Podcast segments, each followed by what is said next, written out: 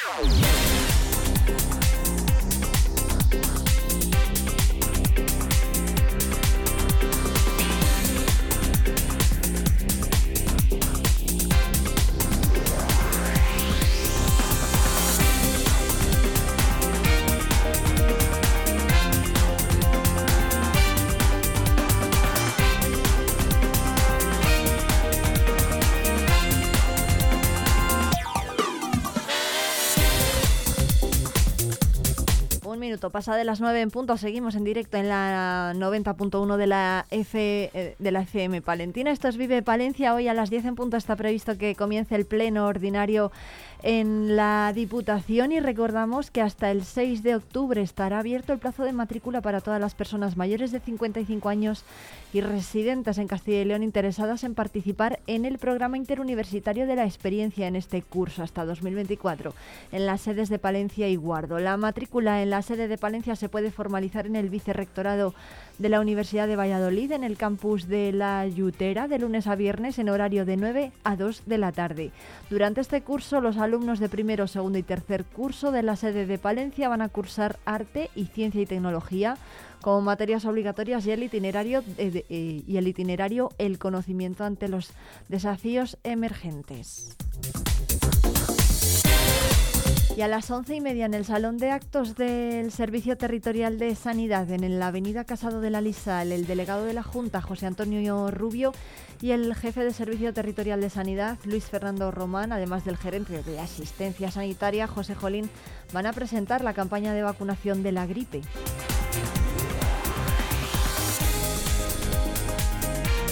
Y más eh, cosas, el grupo, de el grupo de teatro de Villamuriel pone en marcha una vez más una actividad para pretender acercar el teatro en formas diferentes como, a como normalmente lo conocemos sobre las tablas de un escenario. Les estamos hablando del certamen de microteatro que está dirigido a un público de todo tipo, desde amantes de la dramaturgia hasta aquellos que nunca se han sentido atraídos por este arte. Además se va a llevar a cabo en espacios que no están preparados para la práctica teatral y que no tienen nada que ver con las tablas y las bambalinas, que son los bares de Villamuriel. En poco menos de 15 minutos se deberán contar historias tan breves como intensas, sintiendo la respiración de los actores. Las jornadas se van a realizar los días 29, 30 de septiembre y 1 de octubre en los bares de esta localidad.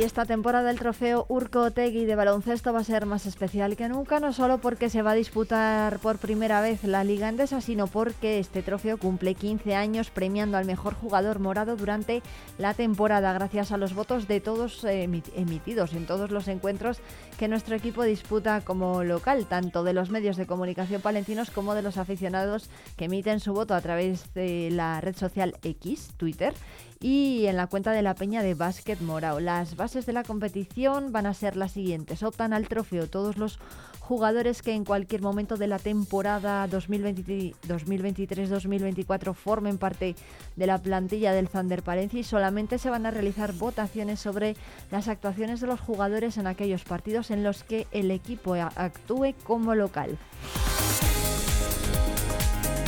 Y por cierto que a las 11 de la mañana va a haber rueda de prensa en el pabellón municipal de deportes previa, del partido ante el Barça con el entrenador Marco Justo.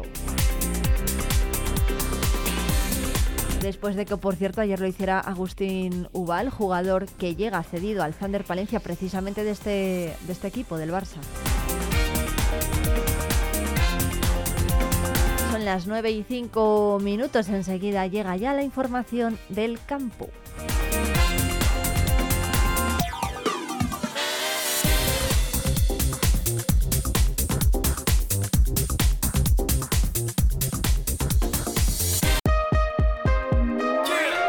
Vive Radio Palencia en el 90.1 de tu FM.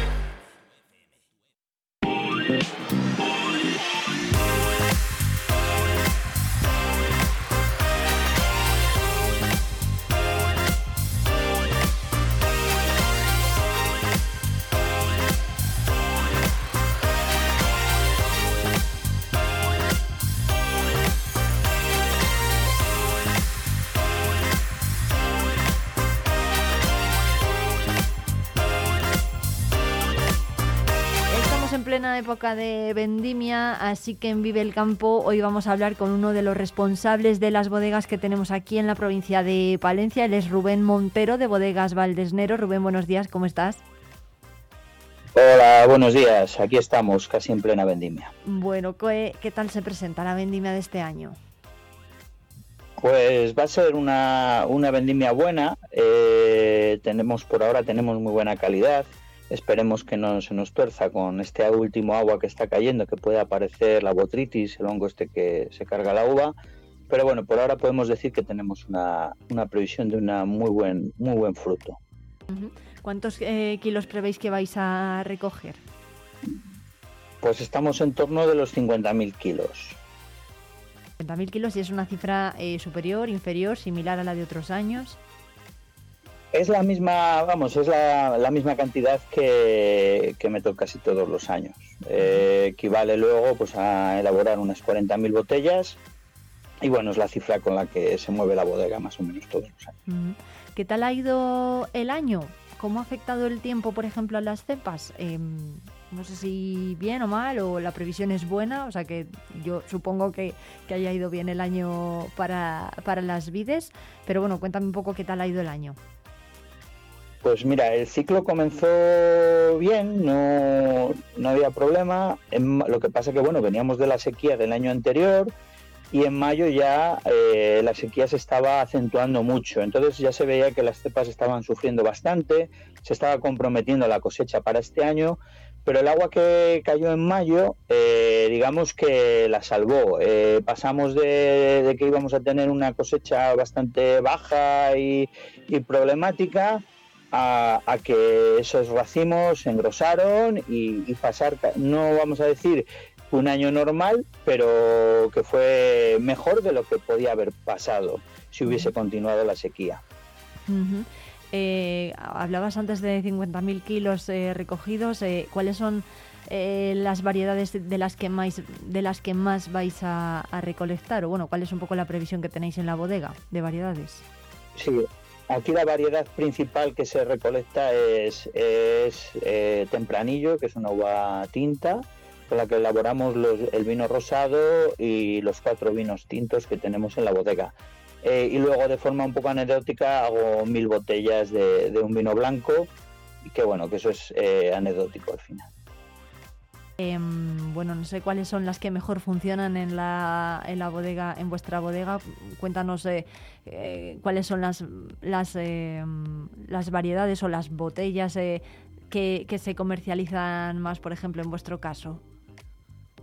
Pues mira, la, la variedad principal de, de, vino que elaboramos es rosado, que estamos en torno a las 20.000 botellas. Es un vino que se consume de forma local y aquí entre Torquemada, Palencia un poquito que, que, se vende fuera. Y luego ya pasamos a, el resto está repartido entre los distintos tintos y, el blanco que te digo que o sea, es, es, el reparto de, de, las distintas variedades. Los, la situación de, de, las bodegas que trabajan en Palencia con denominación de origen Arlanza eh, no sé si es la misma que la vuestra o bueno si hay cierto sentido de hermandad, eh, pues ahora que llega la vendimia, si habéis podido hablar con alguna de, eh, de ellas y bueno, cuáles un poco las sensaciones que tenéis eh, así un poco en general. Eh, bueno, pues eh, que va a ser un año un poco equivalente a, al año pasado, al final, entre unas cosas y otras, va a ser un, un año similar a, al que hemos pasado ya. Uh -huh. Eh, bueno, pues eh, Rubén Montero es eh, responsable de la bodega Valdesneros en Torquemada. Muchísimas gracias por atendernos a los micros de Vive el, de Vive el Campo. Que vaya muy bien la vendimia. ¿Hasta cuándo más o menos estaréis vendimiando? Pues la previsión es que nos lleve pues hasta, como mucho, hasta el 10-11 de octubre, que es cuando terminaremos de, de meter uva en la bodega. Uh -huh. Hay que recordar también que la vendimia es eh, una época ¿no? de mucho trabajo. ¿Cuánta gente estáis trabajando ahora mismo en la bodega? Bueno, en la bodega como tal estoy yo solo, lo que pasa que luego en, en los viñedos y tal eh, hay en torno a, a 10 personas, 12, depende de, depende de las necesidades del momento, eh, puede variar, pero más o menos es eso.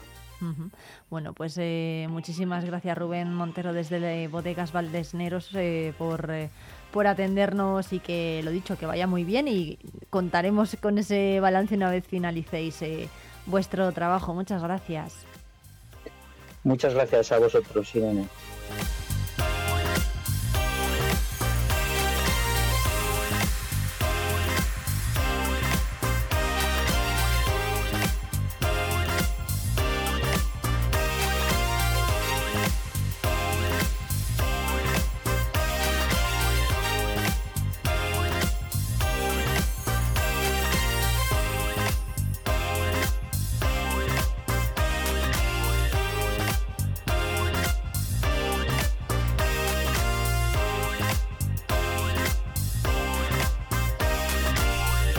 Cierto que hoy es jueves, así es que con el diario de esta casa, con Diario Palentino, ya saben ustedes que pueden echar un vistazo al suplemento Cultum, el suplemento agroalimentario del grupo Promecal. Eh, en este caso, en esta semana, se destacan temas como por ejemplo el de la guerra del lobo. Ganaderos, Administración y cazadores han presentado sus informes ante la Comisión Europea para tratar de que la protección del depredador se flexibilice y pueda ser controlado. Sus poblaciones no paran de crecer y colonizan, dicen eh, territorios en los que no aparecía desde hacía décadas. El anuncio que emitió la Comisión Europea hace unas semanas pilló a casi todo el mundo por sorpresa. Europa hasta ese momento, defensora a ultranza de los grandes mamíferos, se abría a relajar la protección del lobo para evitar daños a la ganadería y a las eh, personas. Se hizo alusión a que esta propuesta era una suerte de venganza de la presidenta de la Comisión Ursula von der Leyen por la muerte de un pony de su propiedad a manos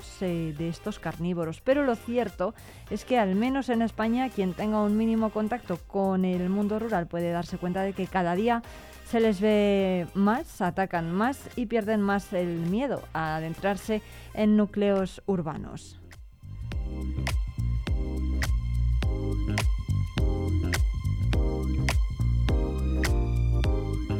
En el suplemento Cultum de esta semana, además, se puede ver la evolución de los censos del lobo por comunidades. Actualmente la población podría rondar los 2.800 ejemplares.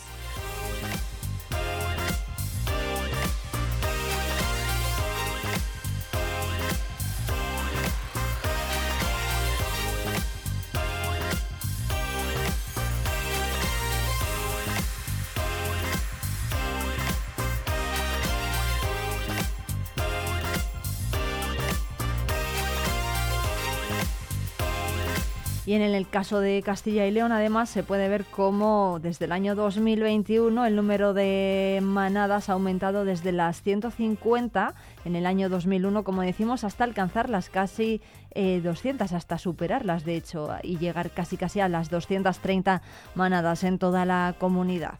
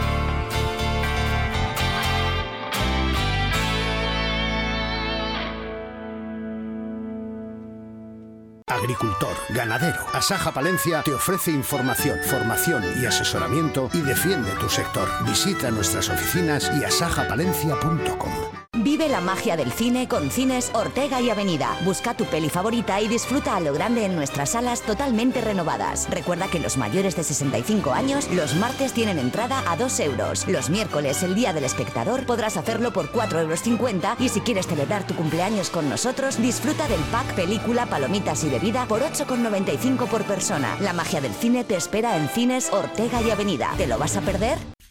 Grupo Tecnipec les presenta Semillas Sepal.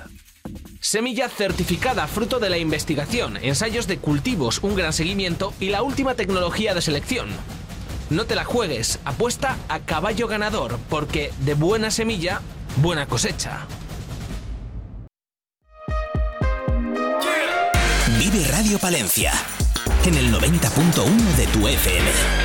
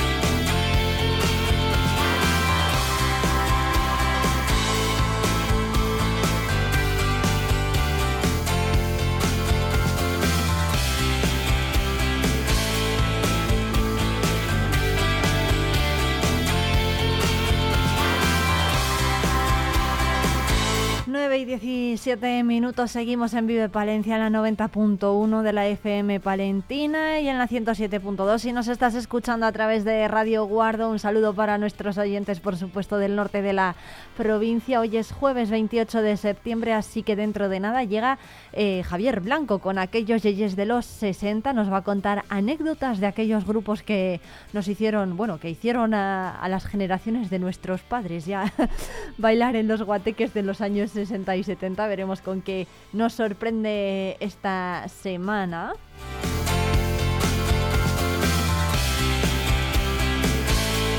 Y hoy, por cierto, está Goyo Jiménez en el Teatro Ortega. Es a partir de las 9, esta cita, a las 9 de la noche. Es uno de los grandes cómicos que tenemos en nuestro país. Y si todavía queda alguna entrada por vender, pues será alguna, porque Goyo Jiménez agota todos los patios de butacas por los que pisa. Así que a las, a las 9 de la noche estará Goyo Jiménez eh, en el Teatro Ortega de Palencia.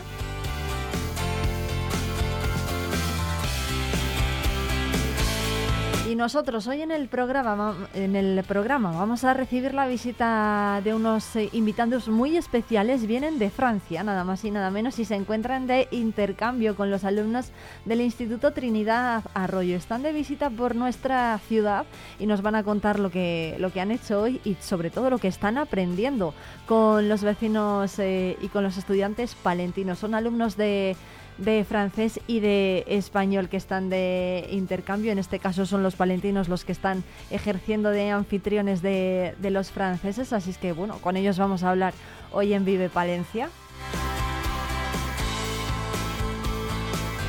Y vamos a conectar, hoy es jueves, así que vamos a conectar con Radio Cajabalí, eh, la radio de la Universidad Popular del Cerrato, de Paulo Freire. Nos está esperando allí Javi Cabra. Y en nuestras rutas por el patrimonio vamos a conocer la iglesia de Santa Eulalia, uno de los emblemas del románico que tenemos en la provincia de Palencia.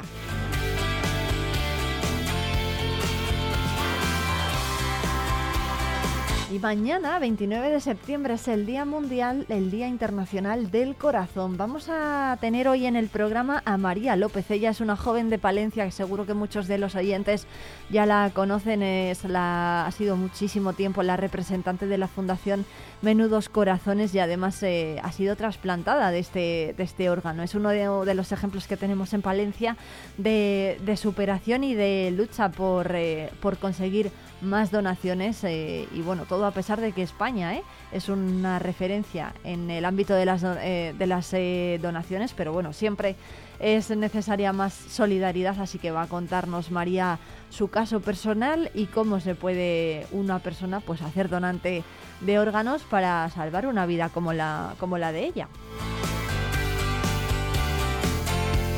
Y por supuesto va a estar Jesús García Prieto trayéndonos la mejor música y Patricia Mejido con tu mejor versión. En este caso, esta semana vamos a hablar de coaching financiero. Y en nuestra ruta de la nuestra ruta por la provincia nos vamos a ir hasta Santibáñez de la Peña, de la Peña nos va a atender desde allí su alcalde Manolo Maza. También va a estar por aquí Miriam Frechilla, una de las técnicos de la Fundación San Cebrián, que está ultimando preparativos para su marcha solidaria. Una marcha solidaria que por cierto llega este fin de semana y también vamos a irnos hasta Carrión de los Condes para ver las novedades de ese certamen de teatro en el Camino de Santiago. Nos va a atender desde allí su concejal de Cultura, Javier Villafruela.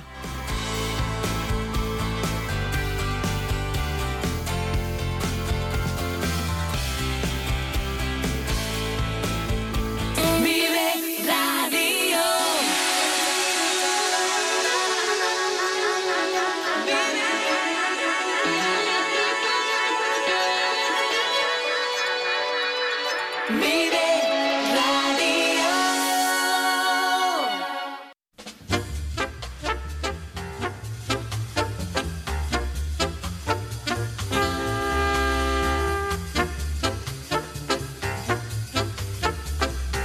Sintonía inconfundible y pegadiza la que tenemos para aquellos yeyes de los 60, unos eh, yeyes que nos presenta cada semana, como ya sabéis, Javier Blanco. ¿Cómo estás, Javier?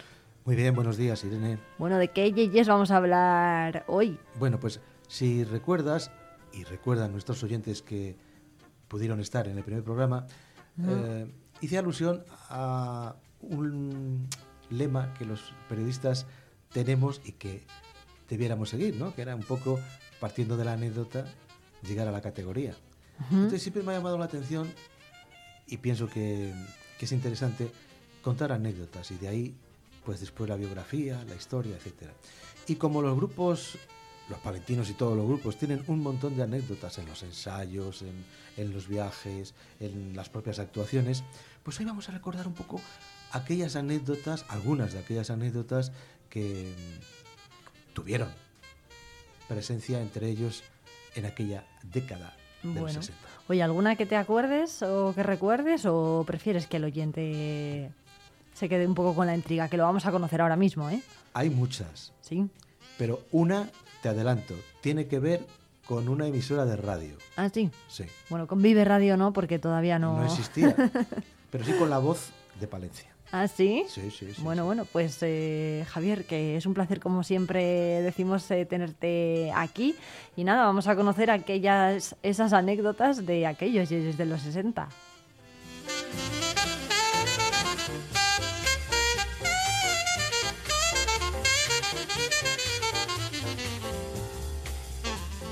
Bien, se abre la sesión.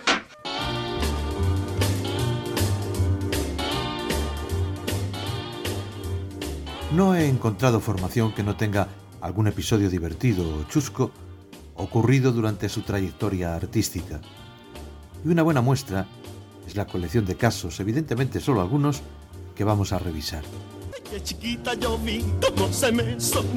Uno de los que seguramente hubiese sido motivo de estudio para Iker Jiménez, de existir entonces, cuarto milenio, sería sin duda el ocurrido en el teatro principal previamente a una de las actuaciones de Los Cuervos, como recuerda David Rodríguez Enciso, batería y fundador del grupo. Actuando en el teatro principal, cuando entonces se, habilitaba el salón de la parte superior para baile, en una dependencia anexa estábamos intentando afinar los instrumentos, por más que cuando enchufábamos el amplificador pues salía el, el Santo Rosario emitido desde, la, desde Radio Nacional.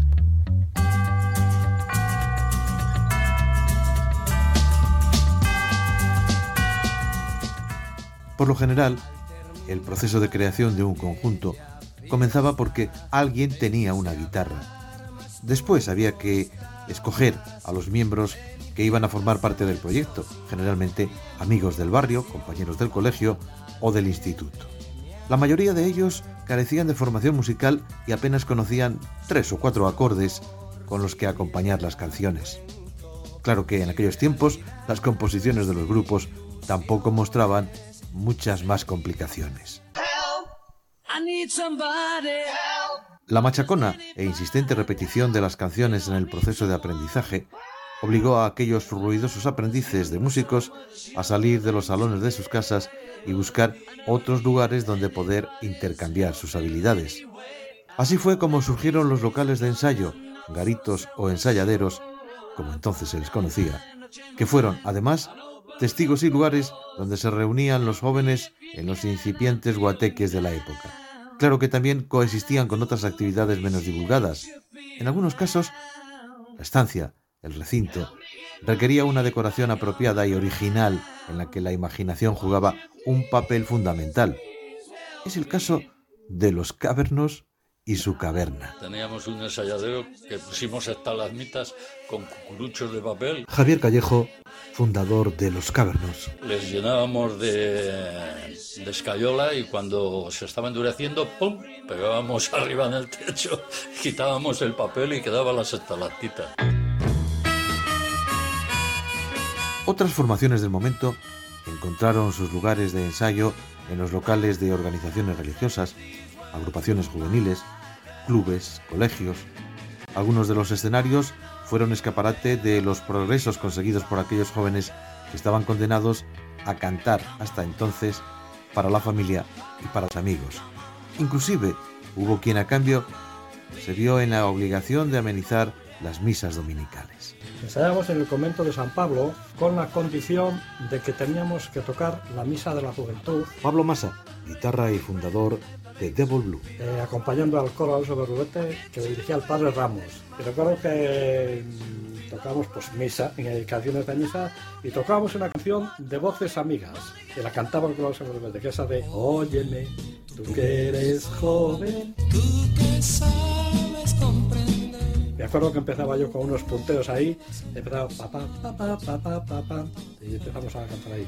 Esta es una canción de ellas y después las canciones que, que cantaba el coro, que las acompañamos nosotros. Que cantaba el que las acompañamos nosotros.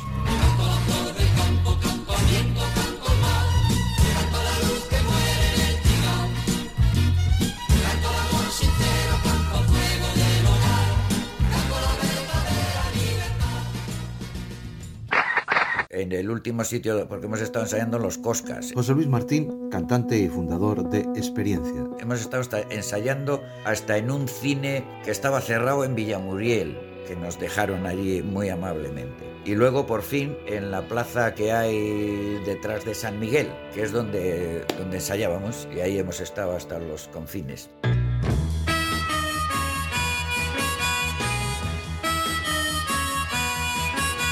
También hubo grupos que rozaron lo grotesco y esperpéntico en la elección de sus ensayaderos. Es el caso de Los Búhos, primera banda en la que militó Juan José Gómez Willy con apenas 16 años, y que dieron sus primeros acordes a una guitarra en una vaquería. Total que bueno, empezamos a ensayar y a los pocos días sube el padre de Luis Ángel y nos dice, os tenéis que marchar. ¿Y por qué tal papá? Y esto y otro. No, no, os tenéis que marchar porque las vacas no me dan leche. Os habían pillado tal estrés las pobres vacas que dejaron de dar leche. Y claro, tuvimos que ir.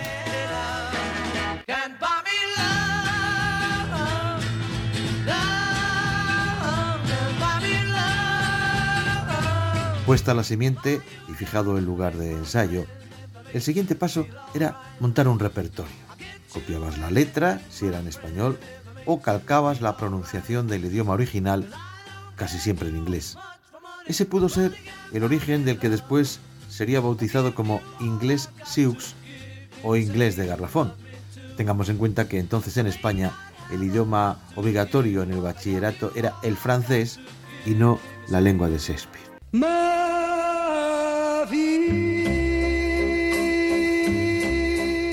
Los festivales juveniles de música adquirieron un destacado protagonismo a la hora de visibilizar y promocionar aquel emergente fenómeno musical que comenzaba a establecerse en España.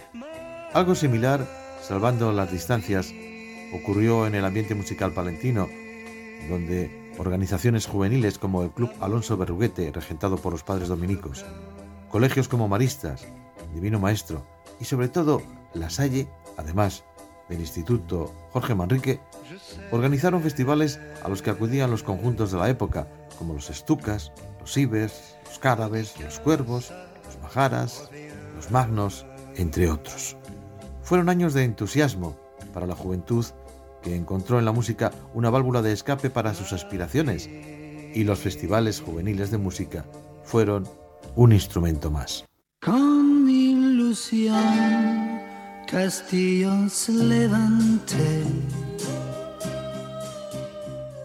Además de las veladas organizadas por los centros educativos y las congregaciones religiosas en sus propios recintos, otros espacios, como el Cine Ortega, el Teatro Principal, el Rey Don Sancho o el Cine San Pablo, abrirían sus puertas a las matinales del domingo, en la mayoría de las ocasiones promovidas por la emisora de La Voz de Palencia, con la intención de encontrar nuevos talentos. Oye, quiero decirte, niña, si alguna vez en algo te ofendí, que pienses que hay momentos que no puedo contenerme y vuelvo a ser aquel Aquellas matinales de los domingos en ciudades como Palencia tuvieron sus precedentes en las matinales del Príncipe de Madrid. No sabemos si el experimento les resultó productivo a 10 pesetas por sesión, que fue la entrada, pero lo que no podemos negar es que fue muy beneficioso para la mayoría de los artistas que pasaron por allí. Pequeñiques, los estudiantes, que después serían los brincos, los relámpagos, los tonis, con Miki al frente, Miguel Ríos, los continentales, los diablos rojos, sonos.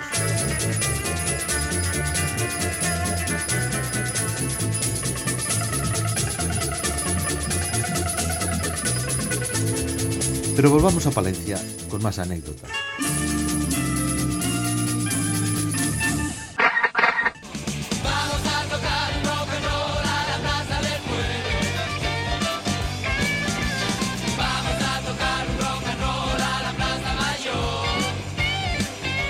Las fiestas de los pueblos se convertían en terreno apropiado para toda clase de situaciones curiosas o chocantes por inesperadas. Este es el caso ocurrido a los Ibers en un pueblo de la provincia. En, las fiestas de un pueblo, pues eh, viendo que llevábamos un, órgano. Julián Sánchez, fundador de los Ibers. Pues se le ocurrió, sin avisar y sin que estuviera en programa, pues que uno de nosotros tocara en la iglesia. Y Moro, que se tocaba el órgano, dice, pero es que yo no sé tocar nada que acompañe de, música sacra. Y le dice el cura, tú toca lo que se te ocurra. El caso es que haya música al día de la fiesta. Y empezó allí pues a, tocar con su blanca palidez, el Yesterday de los Beatles y todo lo que, pues, lo que pudo allí en la iglesia.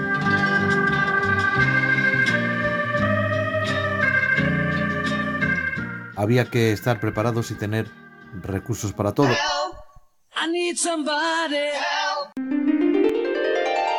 Más riesgo tuvo la situación vivida por los cavernos en Villacidaler, pequeña población situada en plena tierra de campos, a donde acudieron en sus fiestas patronales. Pues fuimos a tocar a las fiestas que era en San Juan, me parece. Javier Callejo, fundador de Los Cavernos. Y, y Mitchell estaba examinándose y el primer día no pudo ir. Entonces en el cartel de Los Cavernos pues había cuatro. Y yo a Rodrigo, como siempre. Y entonces pues nos pusimos a tocar tres, claro. Y venían los mozos y decían, pero vosotros no sois cuatro. Sí, sí, sí. ¿Y dónde está el otro? Es ese que está ahí. ¿Y por qué no canta? No, es que tiene una afección aquí en la garganta, está fatal. Pues al principio coló, pero a, la hora, oyes, ¿por qué no canta? Que es que está muy mal. Pues te pusieron tan pesados, tan pesados, que cantó. Cantuvo. bueno, y cantamos Alín. Y al principio de Alín había que hacer el lobo. El lobo es lo más asqueroso de hacer en las, canciones. El uh, bueno, empezó a hacer el lobo Rodrigo y cuando acabó la canción dijeron los del pueblo que no cante que está mal de la, de la garganta, que está muy mal.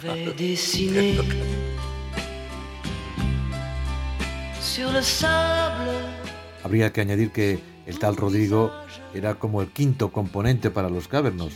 Les acompañaba en sus actuaciones, ayudaba en los traslados y hasta se encargaba de reclutar seguidores, sobre todo a ellas, en el papel más parecido al director de un club de fans.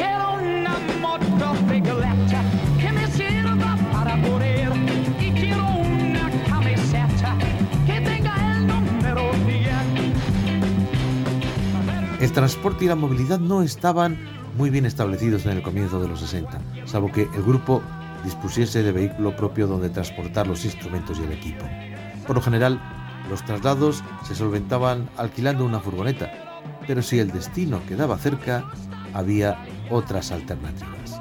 La primera actuación me acuerdo que fue a Monzón. Manolo Terán y Demetrio Noriega, componentes de los Cárabes. Y fuimos en el, el TAF. En el TAF. Famoso. Que era el, el, alta velocidad de entonces. Era lo mejor que había entonces en, en, tren. Fuimos a la estación de Palencia, montamos todos los bártulos, nos dejó en la azucarera, que era donde tenía la parada. Y de ahí andando. Y de ahí andando hasta el pueblo, que eran kilómetro y medio, dos kilómetros, cargaditos hasta aquí de cosas. Pero bueno, llegamos... Cobramos 150 pesetas para sí. todos, ¿verdad? Pero qué ilusión tú. Oh.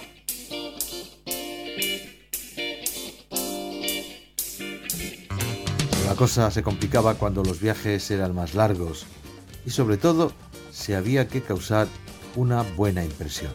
Quizá por eso los cavernos decidieron presentarse en Madrid al examen para el carnet de profesional en un autobús. En el Teatro Calderón, eso fue una maravilla. Nos llevó chamaco también. En el autobús. Y aparcamos en la calle Alcalá a las ocho y media de la mañana en plena hora punta, te puedes imaginar, aparcado a la puerta de, del Teatro Calderón, bajando instrumentos del autobús y el, el, que, el que dirigía aquel asunto era un señor, él dijo que había puesto nombre al, al grupo aquel famoso de Cataluña Lone Star, a lo mejor. Había puesto él el nombre porque el día se fueron a examinar no tenía el nombre. Total, que nosotros, los cavernos de Palencia, ¿no? Y miró los, los nombres y tal, y bueno, pues para adentro.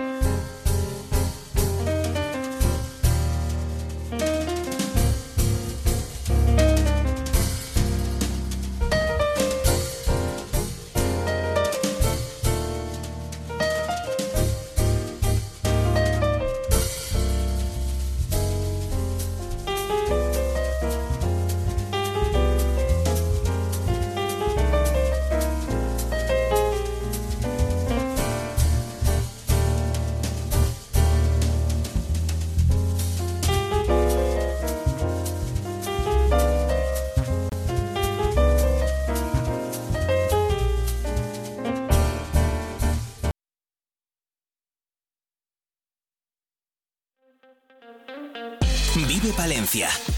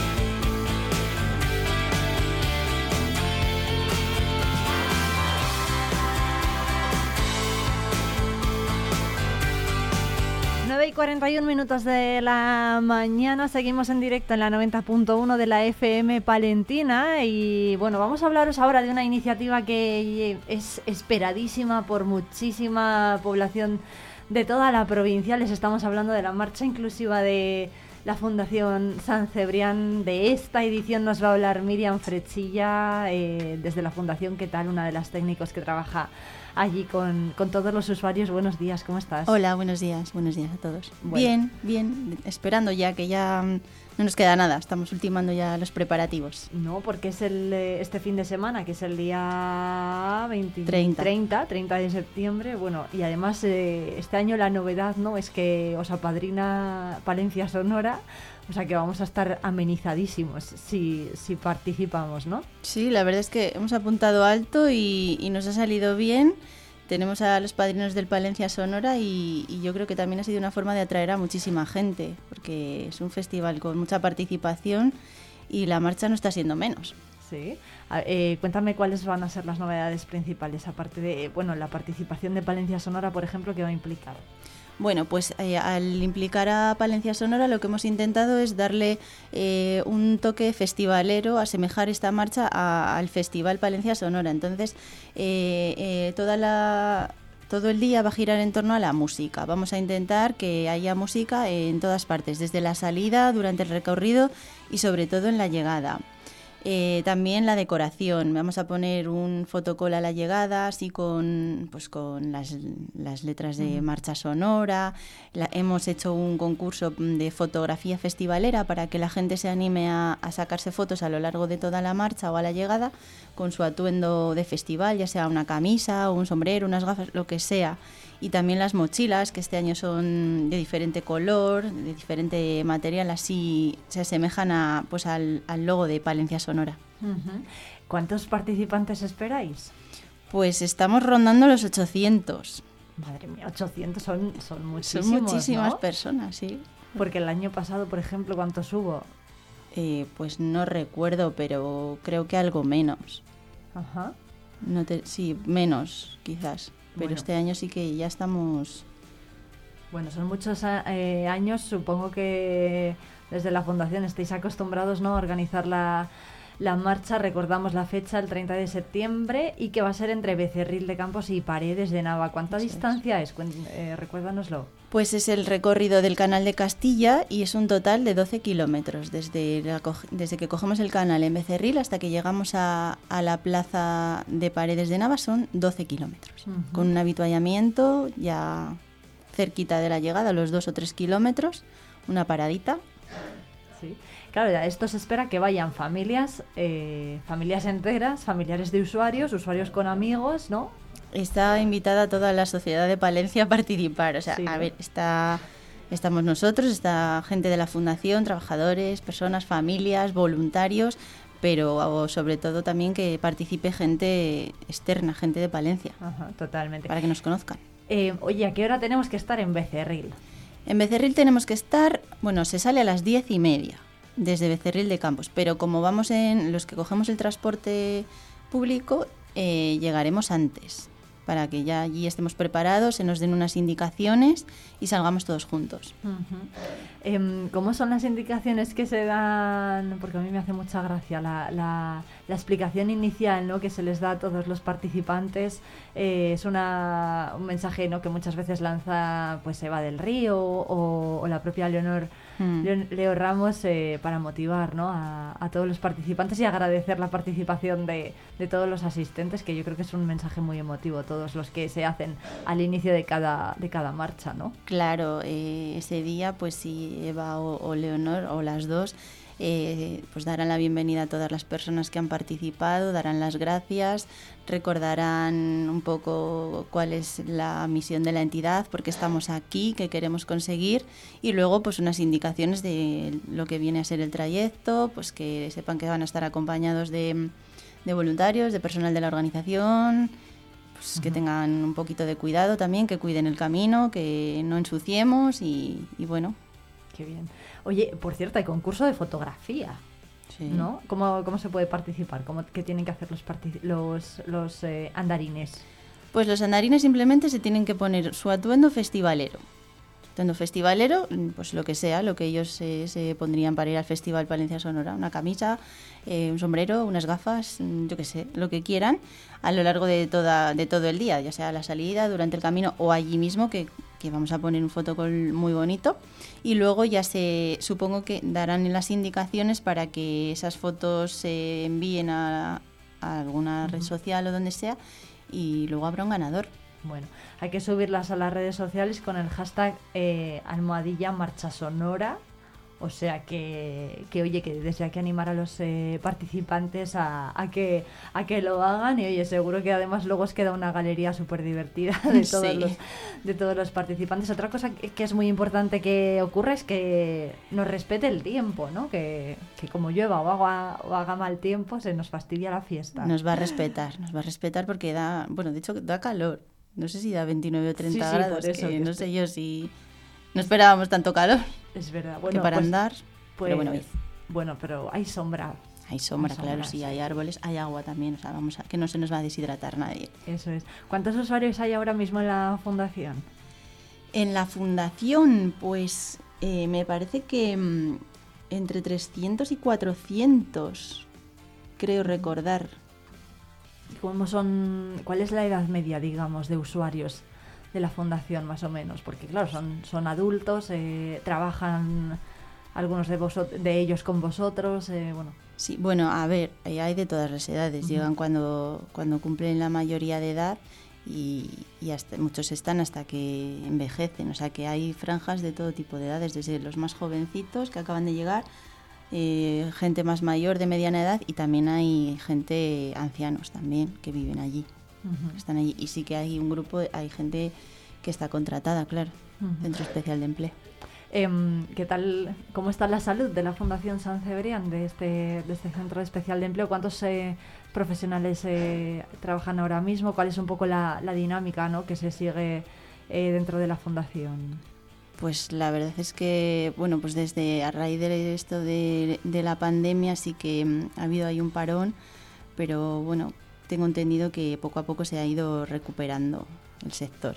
Ajá. Bueno, pues la Fundación San Cebrián que hace una labor importantísima, eh, eh, una labor social que es encomiable para integrar sobre todo a las personas que más lo necesitan en la sociedad eh, palentina y además que, que mm, pone en marcha iniciativas como esta que ya pues se han convertido en un en una fecha obligada ¿no? en el Mm. calendario de, de los usuarios, de los trabajadores y también de los más allegados ¿no? a, la, a la fundación.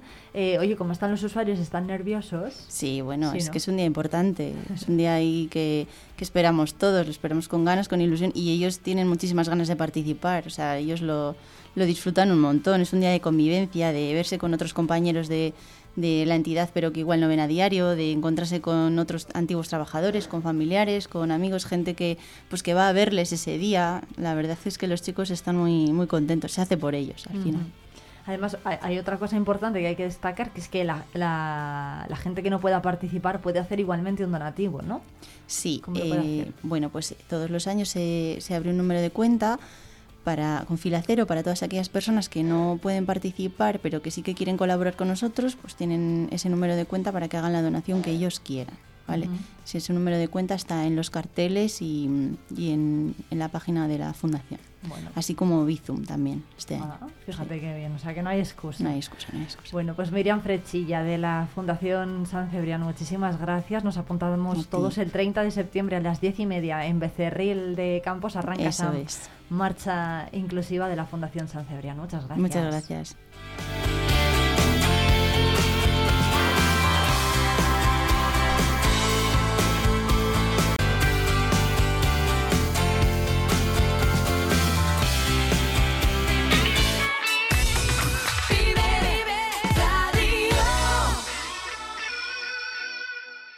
Yo me sumo al alto rendimiento. Yo me sumo al alto rendimiento. Y yo. Y yo. Y yo. Y yo. Y yo también. Agropal te ofrece la semilla que necesitas para la rentabilidad de tus cultivos. A nosotros sí que se nos acaba la semilla. Resérvala ya. Agropal Semillas, únicos en semilla certificada. ¿Pensando en una nueva escapada? Tenemos un plan perfecto para ti. Ven a Ampudia, descubre la magia de su castillo, la belleza de su colegiata, el encanto de sus calles porticadas o los tesoros que esconden sus museos. Descansa en sus preciosos alojamientos y deleita tu paladar con la rica gastronomía de sus restaurantes. Escápate, ven a Ampudia, te sorprenderá. Grupo Tecnipec les presenta Semillas Sepal. Semilla certificada fruto de la investigación, ensayos de cultivos, un gran seguimiento y la última tecnología de selección. No te la juegues, apuesta a caballo ganador, porque de buena semilla, buena cosecha. Vive Palencia con Irene Rodríguez.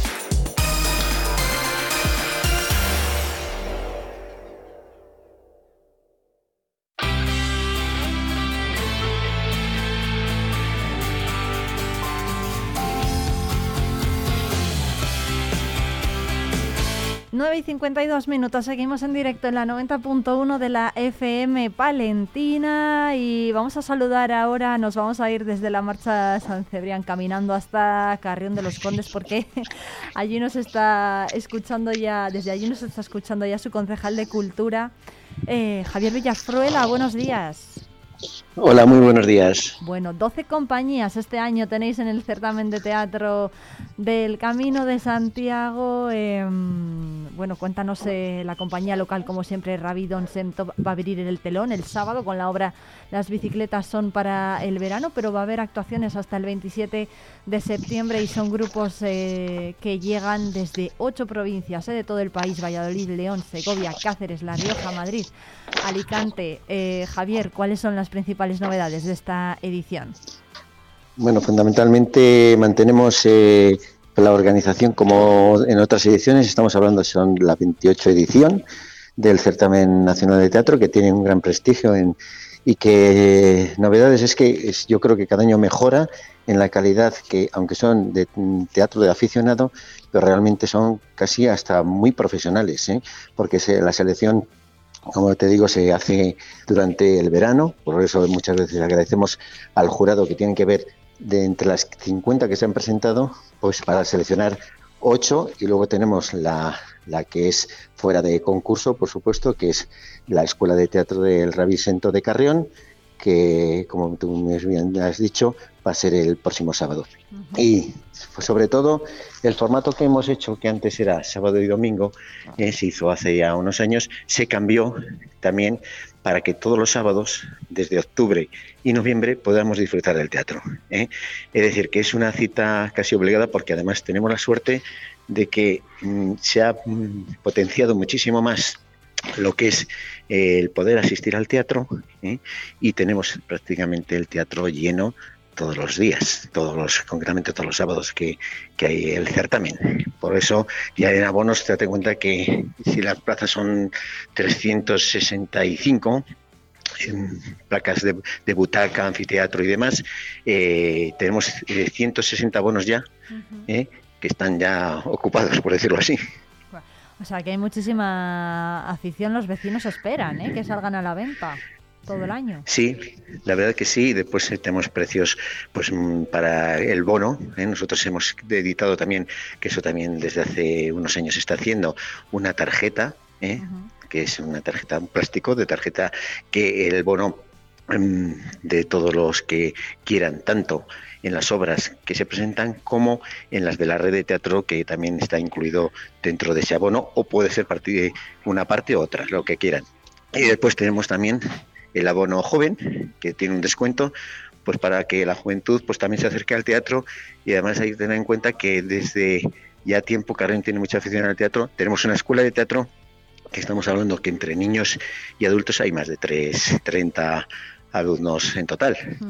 Eso hace que podamos mm, que ellos mismos compartan con el teatro y yo creo que esa es una cultura que se les está dando desde hace tiempo. Em, eh, desde luego que es una forma de, crear cantera, ¿no? La escuela de teatro para que luego ellos mismos actúen, ¿no? Y formen parte del certamen, que al final es de lo que es de lo que se trata. Y oye, tampoco nos podemos olvidar de los premios, ¿no? Porque hay cuatro premios en metálico que va a conceder la organización uno de 1.500 euros, otro de 1.000 y 600 eh, para el tercer clasificado y también para el, el mejor director o la mejor dirección. Sí.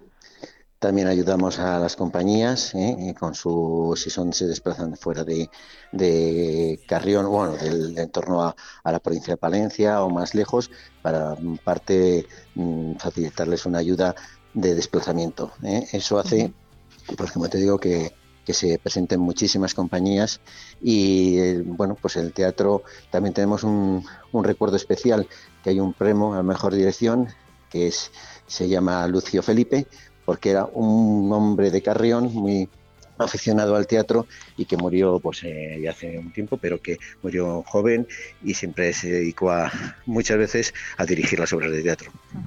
Bueno, pues eh, Javier Villafruela, concejal de Cultura en el Ayuntamiento de Carrión de los Condes, muchísimas gracias por atendernos y desde luego que desde aquí, desde Vive Radio, invitamos eh, a todos los oyentes a que pasen eh, por ese certamen de teatro del Camino de Santiago. Eh, que bueno, eh, tiene como anfitrión a la compañía Rabidon Semtov que abre el telón este fin de semana, pero que tienen tiempo los oyentes para ir por allí hasta el 27 de diciembre. Así que muchas gracias. Pues nada, muchas gracias a vosotros.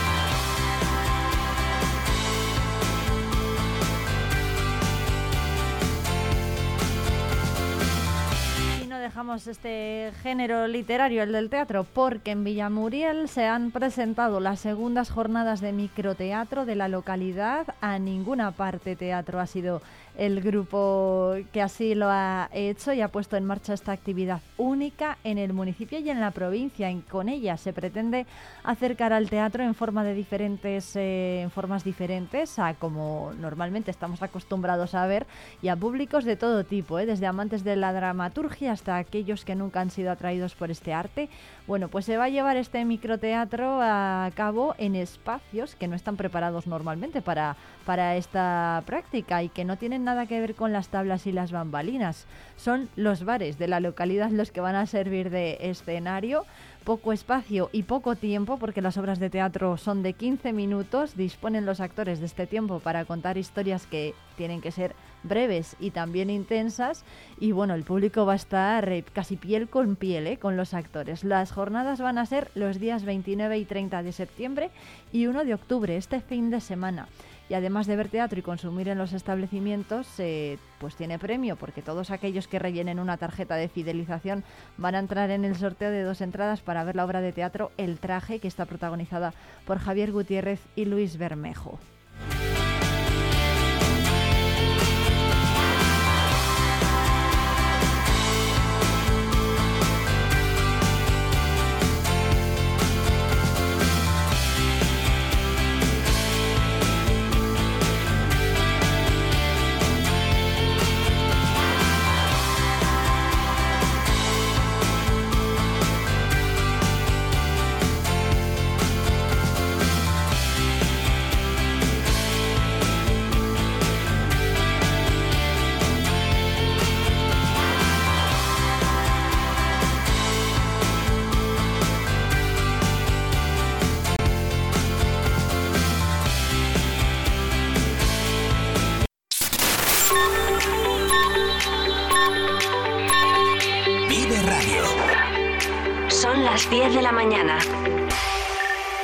Palencia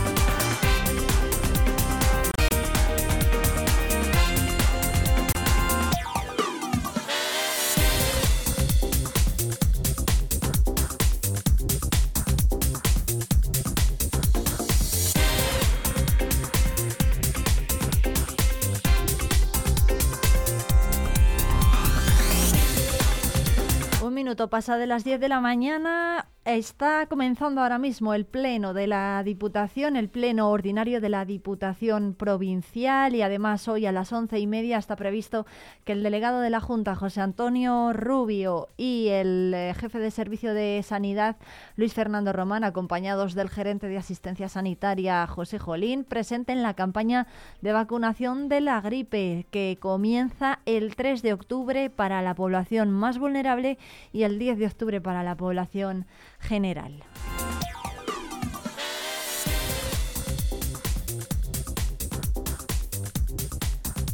Y a las 11 de la mañana está previsto que comparezca en rueda de prensa el entrenador del Thunder Palencia. Será en el pabellón municipal, una rueda de prensa previa al partido ante el Barça que juegan mañana viernes.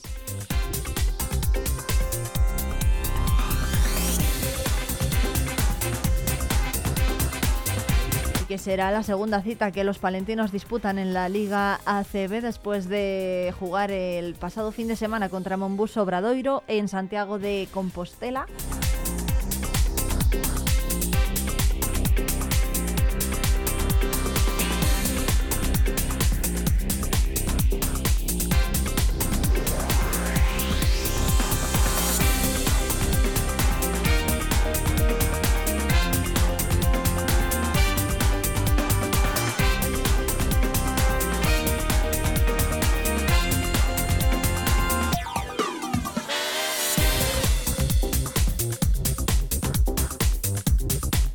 Por cierto, que el portavoz del Grupo Municipal de Izquierda Unida Podemos en Palencia, Rodrigo San Martín, ha mantenido una reunión con los trabajadores del servicio de la grúa de la ciudad para conocer sus necesidades y peticiones de cara a una posible futura municipalización de este servicio. Rodrigo San Martín en el pasado pleno celebrado el 21 de septiembre ya preguntó al equipo de gobierno del ayuntamiento por la situación en la que se encuentra actualmente el servicio de grúa en la ciudad y sobre cuál va a ser su destino al estar por terminar la vigencia del contrato con la empresa encargada de llevarlo a cabo. La reunión, según ha manifestado el propio Rodrigo San Martín, fue enriquecedora. Los trabajadores del servicio de grúas de Palencia les trasladaron sus principales preocupaciones para que se pongan manos a la obra y añade Rodrigo San Martín que el contrato del servicio de grúa se termina el 31 de diciembre de este año y se sabe que uno de los puntos que ha defendido el Partido Socialista en su campaña apostaba por la municipalización de este servicio después de que termine este contrato con la empresa que lo gestiona. Desde Izquierda Unida Podemos esperan que el Partido Socialista, ahora que gobierna, cumpla con lo prometido.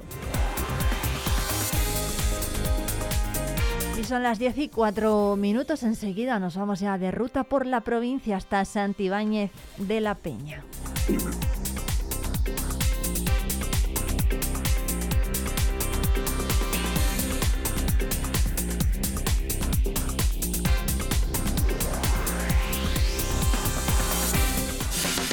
Vive Palencia, vive tu provincia, vive tu pueblo, vive radio.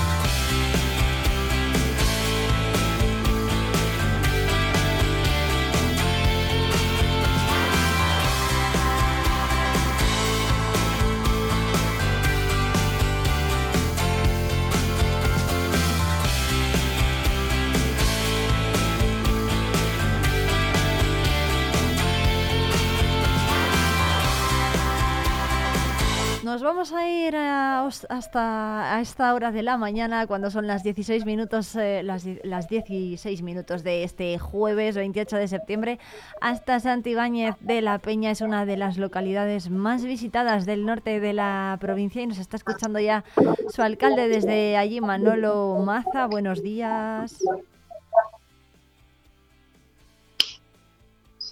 Bueno, Manolo, que no sé si nos escucha, pero bueno, vamos a intentar. Sí. Sí, nos Os escucha, buenos días. Bueno, nosotros Mal, pero nos es- nosotros a ti te escuchamos un poco regular. No sé si puedes eh, em, quitar el altavoz si lo tienes activado y alejarte de, de la zona de ruido en la que estés si estás en algún lugar con ruido para que todos los oyentes te puedan Ah. escuchar estupendamente.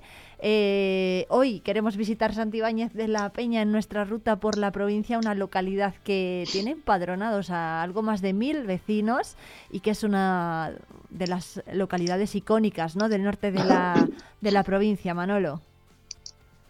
Hola, buenos días. Pues mira, ya, la verdad es que no es por contradecirte, pero por desgracia hemos bajado de mil habitantes ya. Eh, Habéis bajado ya, Ya. de mil habitantes, vaya. Sí, Bueno, pues en estas últimas elecciones hemos ido ya, hemos perdido dos concejales. Teníamos nueve en el ayuntamiento y ahora ya somos siete. Por eso, porque hemos bajado de, de mil habitantes ya. Bueno, lo superabais un poquito, ¿eh? O sea que tampoco creo yo que haya sido mucho el bajón. ¿o sí? Sí, no, no ha sido mucho el bajón, pero bueno, al final la raya está ahí y por desgracia eh, siempre hay muchas cosas que se gestionan de mil para arriba, ¿sabes? Pero bueno, nos tenemos que adaptar un poquito a, a la circunstancia que hay ahora. Lógicamente, es nuestro de caballo de batalla el pelear por no perder mucha población. Bueno, em, ¿cómo está? ¿Qué servicios, eh, con qué servicios cuenta ahora mismo Santibáñez de la Peña? Hombre, Santibáñez, la verdad es que mm, como municipio está dotado prácticamente de, de- de los servicios necesarios. Tenemos nuestro médico, nuestra farmacia, nuestras entidades bancarias, aparte de lo que es el ayuntamiento, eh, nuestras tiendas, nuestro restaurante. O sea que Santibáñez tiene todos los servicios que, que necesite cualquier, cualquier persona. Una buena piscina, nuestro colegio. O sea que bueno, eh, no, no carecemos, iba a decir de nada, hombre, carecemos de cosas, ¿no? Pero los servicios básicos que se utilizan día a día eh, disponemos de ellos. Em, hablabas antes de esa pérdida de, de población, pero bueno, ¿cómo es el em, cómo es, eh, cómo está la salud del pueblo? ¿Cómo, ¿Qué opina usted por, eh, como alcalde, por ejemplo? Hablaba de que hay servicios que por suerte muchos pueblos de Palencia no, no tienen pues según qué servicio, pero bueno, no es el tejido empresarial como está, si hay, si hay emprendedores que hayan podido poner en marcha su negocio recientemente, por ejemplo en el último año. Mm, La verdad es que no hay, y no hay muchos emprendedores. Sí que tenemos nuestro tejido empresarial, hombre, está mm, bien. Tenemos ahora mismo lo que es la fábrica de Virgen del Brezo, de productos Virgen del Brezo, de, de- de dulces. Una fábrica que, bueno, que, que tiene una punta media de, de- unas 80 personas trabajando. Eh, también están enclavadas algunas de las granjas de porcino de Porcil, que bueno, que al final eh, hablamos de unas 100 personas. Claro, tiene granjas en, en Guardo, Santibáñez también, ¿no? O sea, pero bueno, que, que no, está mal nuestro tejido empresarial. Eh, faltan emprendedores, lógicamente. Es uno de los problemas que hay, que, negocio que, que se cierra, eh, negocio que no se abre. Es lo malo que tiene esto, que no, no sé, la gente no, no sé, quizá porque Santibáñez ha sido siempre un municipio sobre todo veníamos de la minería y la gente estaba acostumbrada a trabajar para otro, vamos a decir, ¿no? Y aquello de, de- de dar el paso y arrancar ellos solos les cuesta. Porque, eh, ¿qué- qué- ¿cuántas empresas o, bueno, cuántos comercios hay ahora mismo en, en Santibáñez? No sé si nos... Como comercios, pues la verdad es que aparte de la farmacia tenemos un par de supermercados, eh, tenemos eh, tres, eh, cuatro, cinco bares, dos restaurantes y, y pa- pa- y, bueno, panaderías. Tenemos un par de panaderías y para de contar, porque lo que es comercio ya tradicional, la verdad es que, bueno, eh, sobre todo yo creo que el COVID y las nuevas tecnologías ha decidido que había que cambiar el sistema, ¿no? El- la compra por, por internet está haciendo, entre comillas, mucho daño, ¿no? Es, es buena, pero hace mucho daño al comercio tradicional y es una de las yo creo que es uno de los problemas por lo que se cierran tiendas y no se abren. Y el turismo, hombre, imagino que el turismo sea la punta de lanza, ¿no? De Santibáñez de la Peña. Hombre, Santibáñez la verdad es que tenemos eh, tres, cuatro cosas, o cuatro temas turísticos muy, muy interesantes. Tenemos el Castro de la Loma, ¿no? un enclave cántabro y romano, donde se están haciendo unas buenas excavaciones, unas buenas campañas, donde tenemos ahora mismo la, la colección de puntas de flecha más importante de Europa. No me atrevo a decir del mundo, pero creo que estamos ahí. Pero bueno, por, por si acaso voy a ser un poco más calmado. Tenemos nuestra cueva Guantes, que, hablamos de, de- de una cueva ya de, que también está dando mucho, muchas cosas muy buenas y muy bonitas.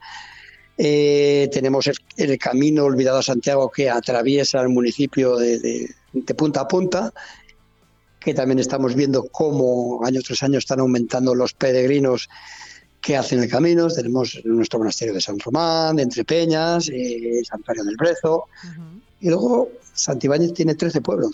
Eh, hay 13 pedanías y la verdad que en cada pedanía, en cada, cada pueblo hay un sitio, una iglesia o un sitio muy bonito que, que visitar y que a la gente le gusta. Claro que sí, alcalde. Oye, eh, por cierto, ¿qué tal ha ido la romería de la Virgen del Brezo este año? Que la habéis tenido hace muy poco, muy poquito tiempo. Pues sí, justo una semana hoy. La verdad es que eh, yo hablaba con el sacerdote por la mañana y decía que esto es bueno, hombre, que hace falta que llueva.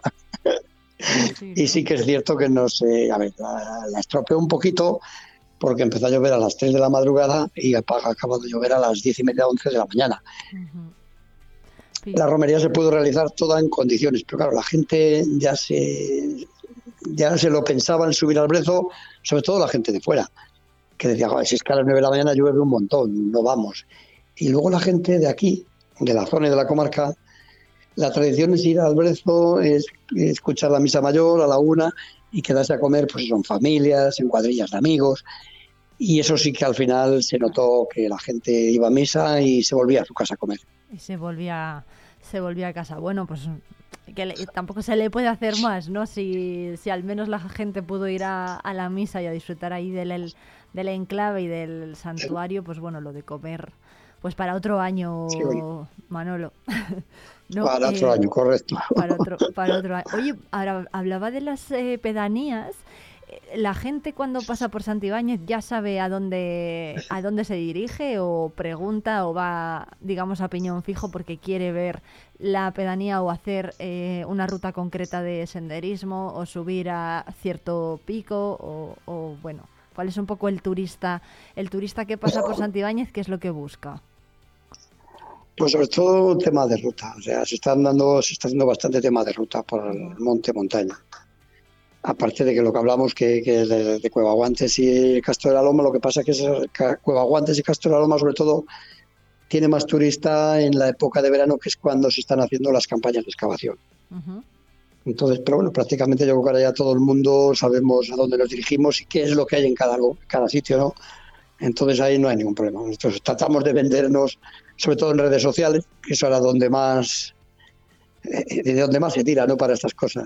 Sí, total, totalmente. La gente yo creo que, cada vez se informa más, ¿no? Por, por redes eh, sociales. Oye, a, a usted, por ejemplo, ahora que llega el otoño, ahí ¿se nota más turista en otoño o más, eh, más montañero? Eh, sí, se notaba el montañero y antiguamente se notaba más, iba a decir, más setero, ¿no? Aquella gente que venía a setas, es verdad, en el otoño. Ahora ya está un poquito más complicado porque están acotando las zonas de setas y tal. Pero sí que se nota ahora también la, la berrea. Ahora mismo está ya la, la berrea y también se nota que la gente viene a, a ver la berrea. Qué bien. Bueno, pues eh, ojalá esto se, se note, eh, se note en el pueblo. Desde luego, para usted, ¿cuál es la mejor época para visitar Santibáñez? Cualquier época es buena. Santibáñez se puede visitar en cualquier momento. No hay una época. Cada época tiene su, su cosa, su cuestión diferente, ¿no? Entonces, vamos a decir en verano, pero hombre, cuando nieva también es muy bonito. Nos, a nosotros nos hace sufrir, lógicamente, pero venir a ver la nieve, pues es muy bonito. Al que vive aquí, pues no nos parece tan bonito, ¿no? Sí, ¿no? Pero bueno, el otoño, sabes que en el otoño tú puedes pasear por cualquier monte ahí y, y es impresionante cuando empiezas a ver los- las hojas de los árboles con diferentes tonos, matices de colores ahora mismo. O sea, el verano pues, eh, tenemos una piscina iba a decir que es la mejor piscina de la provincia y no, vamos, nuestra piscina es un- una envidia para todo el mundo, una piscina que tiene el agua con 27, 28 agu- grados todos los días. O sea, cualquier momento puede venir a Santibáñez a disfrutar del entorno y a disfrutar de, nuestro, de, de nuestros servicios y, y las cosas que tenemos y actividades que realizamos también. Oye, esa, esa, Lógicamente. pis- esa piscina que, que tenéis, porque tiene el agua tan caliente? A ver. Pues mira, es una piscina que está cubierta. Es una piscina que tiene una, Tiene un cubierta una par- Parte es cubierta como, y si parte fuera, no. un- es como si fuera un invernadero. Entonces, eh, es una cúpula que se desplaza por la mañana, o sea, si se cierra por la noche, entonces coge calor y no se enfría. Entonces mantiene mucho la temperatura, no tiene ninguna clase de gasto, Pero bueno. ninguna clase de gasto y mantiene mucho. Es como si fuera un invernadero.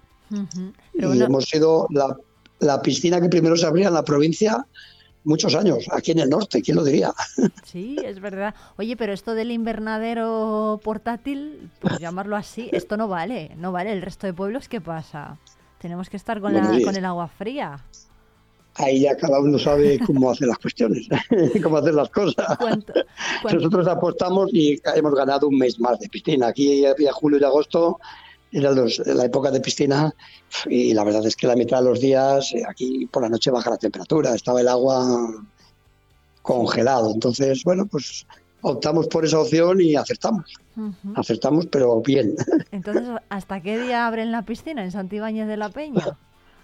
La solemos tener hasta mediados de septiembre, entre otras cosas porque luego ya a partir de ahí pues eh, los niños empiezan el cole, eh, queda muy poquita gente ya, ¿no? La gente que, que ha estado por aquí por los pueblos de vacaciones se va y los que somos pues al final no es rentable tenerla abierta porque necesitas los socorristas, los taquilleros, una persona de mantenimiento, ¿no?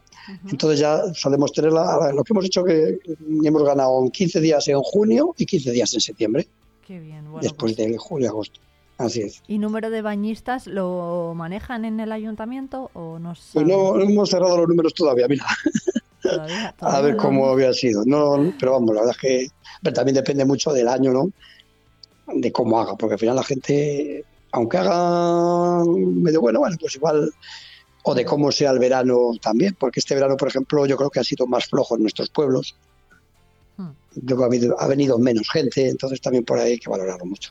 Bueno, eh, alcalde de todas las, eh, las 13 pedanías, ¿13 o 14? 13. 13 pedanías que tienen, ¿cuáles eh, son las que necesitan más, más ayuda en cuanto a servicios de infraestructuras, por ejemplo? Eh, hay una o dos que son más grandes, aparte de donde está la cabecera, y bueno, donde más o menos están enclavados todos los servicios. El resto, pues lo que hacen es que vienen, al médico vienen aquí a, a Santibáñez, a- o sea, los servicios están enclavados prácticamente en lo que es la cabecera en Santibáñez. Pero bueno, que al final la distancia no es, no, no, no es grande, con lo que no hay ningún problema. Los médicos eh, suelen ir a acudir a alguno de ellos, las enfermeras suelen acudir a alguna de las pedanías y luego pues si no tenemos es lo que llamamos el transporte a la demanda, ¿no? Para que la gente pueda acudir al médico aquí, al, al consultorio médico, que nosotros tenemos un consultorio médico que se abre todos los días, de lunes a viernes, y en condiciones normales, en condiciones normales tenemos dos médicos y dos enfermeras. Ajá. Bueno, o sea, eso está bien. ¿Y el tema de carreteras y cobertura de teléfono y internet y móvil, cómo, cómo está? Bueno, la carretera ahora mismo hace tiempo que estamos un poco, sobre todo la carretera, iba a decir la carretera general, la, la C de 626, estamos un poco peleando ya con la Junta para que para que nos la arreglen. De hecho, bueno, ya hemos presentado alguna moción a la Junta pues, para pedir que la arreglen, porque bueno, hace tiempo que no que no se arregla y, tiene necesidad. Las pedanías prácticamente todas están bien, las que porque las carreteras de diputación que van a pedanías se han arreglado recientemente. Y en el tema de Internet, pues sí que es verdad que Santibáñez tiene, eh, Villanueva tiene, Las Heras tiene, hablamos de pedanías más grandes. Y en el resto, pues se supone, se supone que en lo que queda de año nos va a tocar, porque llevamos ya dos años de retraso. Estábamos dentro del, del plan del 2021, del despliegue del 21, estamos acabando el 23 y bueno, tenemos noticias de que van a venir. Yo hace poco que he estado preguntando pero vamos, llevamos dos años de retraso. Y es algo sí que es verdad que es necesario. Eh, cobertura móvil, si vamos por Santibáñez de la Peña, vamos a tener. Eh, algún pueblecillo también está escaso. Algunos de ellos, que al final hablamos de, de pueblos de montaña, rodeados de montaña, y algunos poquitos hablamos de Villafría de la Peña y alguno más por ahí, creo que poco más Villalbeto, eh, que son dos de los más pequeñitos, son los que tienen escasez de cobertura móvil. El resto prácticamente no hay problema. Ujú. Oye, tenéis un vecino, corrígeme si me equivoco, por favor, Jorge Luis López, que ha estado presente en el Campeonato del Mundo de Pistola de Fuego. Correcto, sí. Eh, además, bueno, eh, eh, terminó este en el campeonato de este año en la posición número 33. Oye, un saludo para José Luis. Yo, le invito a, que pase por los micrófonos de, de Vive Radio Palencia, desde luego.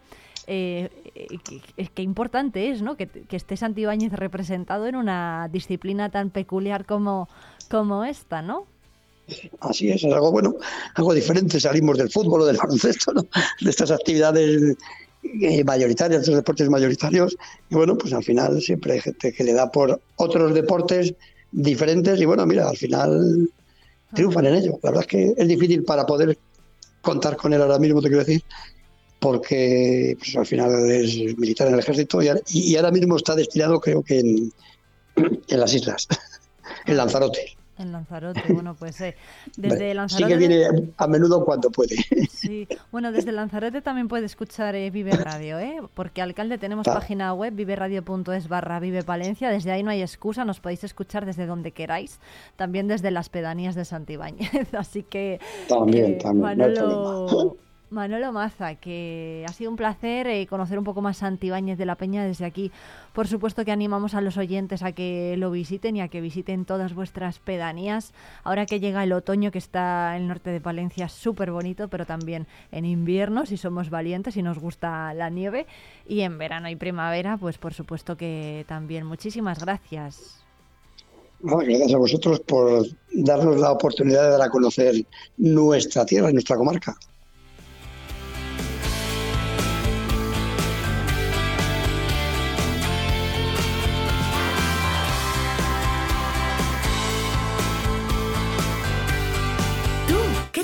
Escuchas? Yo.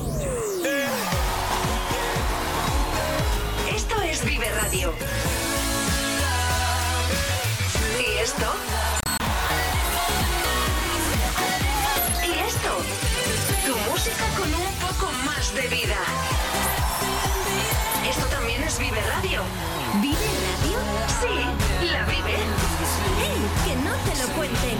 Siempre con un poco más de vida. Ven y descubre el polígono industrial de venta de baños, sus empresas, servicios y proyectos de futuro. Es un consejo de Maldopar. Transportamos todo tipo de material en cualquier recorrido, cumpliendo con los tiempos de recepción y seguimiento. Kiko Inox, especialistas en fabricación artesanal de líneas de escape homologadas y deportivas en inoxidable. Suministramos todo tipo de material para la fabricación de líneas de escape. Electrotecnia Ergio, empresa especializada en el sector industrial, instalaciones agrícolas, plantas de producción, instalaciones integrales, llave en mano, ofreciendo todo tipo de mantenimiento y servicios en alta y baja tensión. Empresa consolidada con más de 40 años de experiencia. Polígono industrial de venta de baños, comprometidos con el futuro. Vive la magia del cine con Cines Ortega y Avenida. Busca tu peli favorita y disfruta a lo grande en nuestras salas totalmente renovadas. Recuerda que los mayores de 65 años los martes tienen entrada a 2 euros. Los miércoles, el día del espectador, podrás hacerlo por 4,50 euros y si quieres celebrar tu cumpleaños con nosotros, disfruta del pack película, palomitas y bebida por 8,95 por persona. La magia del cine te espera en Cines Ortega y Avenida. ¿Te lo vas a perder? Vive Radio.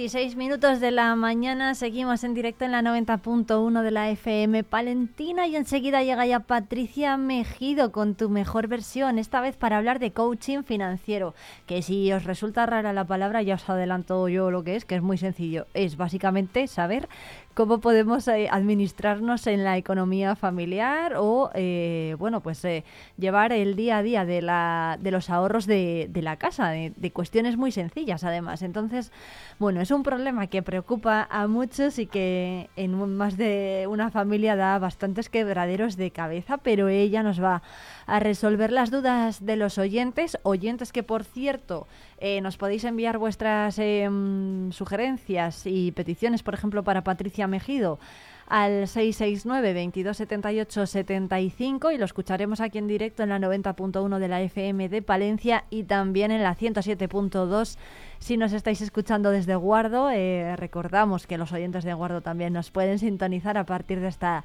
semana, así que nada, en breve le, le damos la bienvenida a Patricia.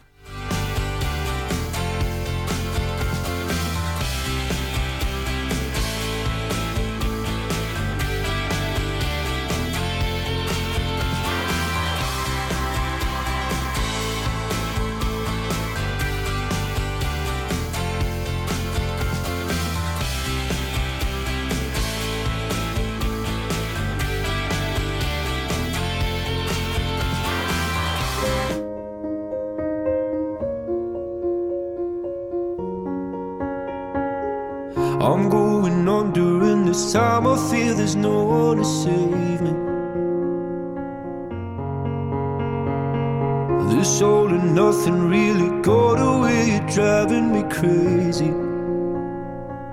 I need somebody to hear, somebody to know, somebody to have, somebody to hold. It's easy to say, but it's never the same. Bueno, llegamos ya a tu mejor versión, la parte, el hueco en Vive Palencia, en el que hablamos de cómo superarnos a nosotros mismos, ¿no? En muchos aspectos de nuestra vida personal y profesional, y a ello nos ayuda cada semana Patricia Mejido. ¿Qué tal, Patricia? ¿Cómo Hola estás? Irene, muy bien, ¿y tú? Bueno, pues estupendamente. Si estás aquí, pues todos estamos mejor, yo creo. Porque por lo menos nos ayudas a poner en, en orden ¿no? todas nuestras dudas y, y a ver la vida de otra forma, que eso es muy importante. Hoy Qué vamos a hablar de, de, de coaching financiero, que puede parecer así muy, muy como de ejecutivo, ¿no? Pero no. Al fin y al cabo es de, bueno, consejos o resolver problemas que tienen que ver con la economía doméstica, por ejemplo, ¿no? Eso es.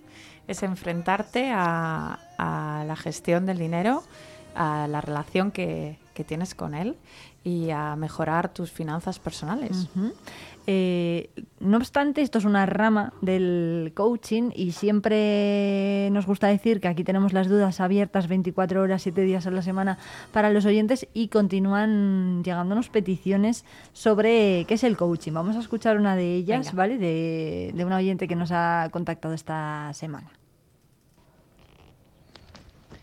Hola, tengo una pregunta en relación a la, a la duración de, la, de, esa relación entre el coach y su, y su ¿no?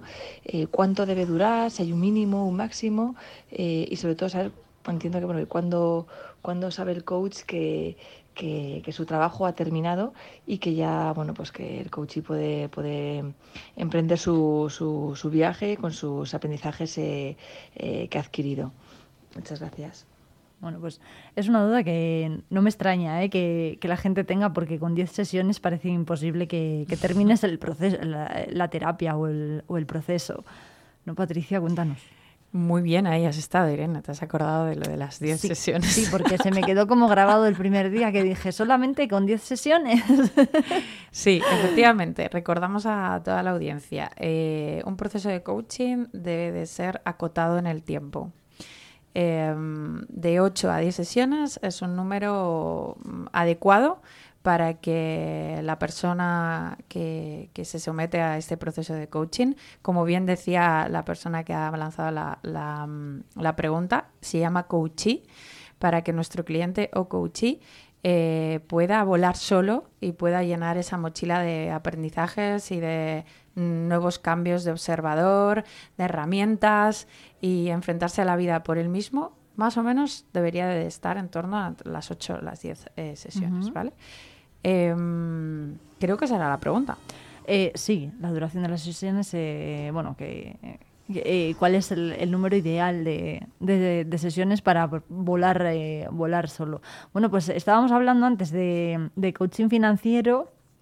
eh, que tiene que Ujú. ver con cómo economizar ¿no? los ahorros y, la, y tener en cuenta la economía doméstica, que es algo que a todos nos cuesta. No sé si eh, es un problema común entre... Sí.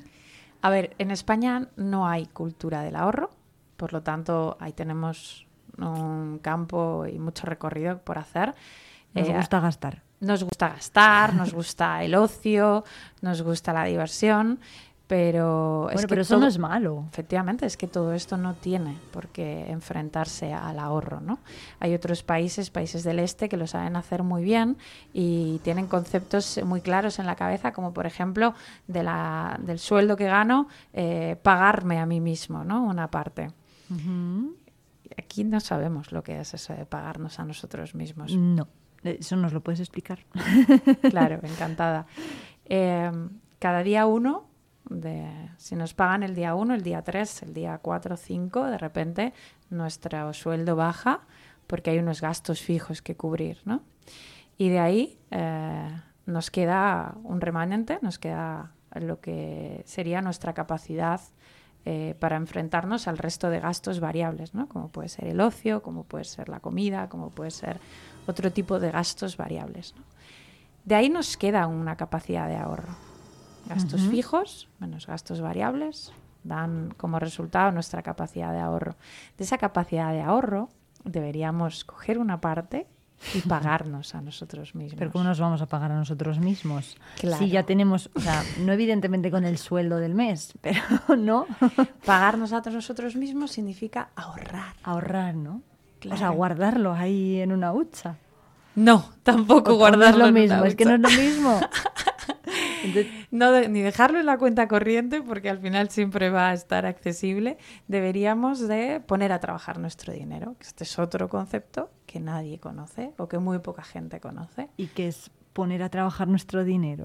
Cuando hablo de poner a trabajar nuestro dinero, significo, eh, significa que de esos objetivos, deseos, sueños, necesidades que queremos eh, conseguir en nuestra vida, hay, hay un- unos gastos eh, que, que se cubren más, eh, que se pueden llamar colchón de imprevistos, que es tener muy claro ese, ese colchón de imprevistos de cuánto tiene que ser para cubrir lo que dice ¿no? el colchón, esos imprevistos que puedan surgir y estar tranquilo. Y luego hay que poner a trabajar nuestro dinero a través de productos financieros que hagan que nuestro dinero sea rentable eh, a corto, a medio y a largo plazo. ¿no? Aquí ya sería hablar, empezar a hablar de productos financieros, pero eh, creo que no es, el, no es el momento para eso. Pero sí el hacer que nuestro dinero trabaje por sí solo tiene que ser algo con, con lo que nos relacionemos y que conozcamos el cómo ¿no? y la Mm. manera y cuáles son los productos financieros que pueden ayudarnos a conseguir nuestros objetivos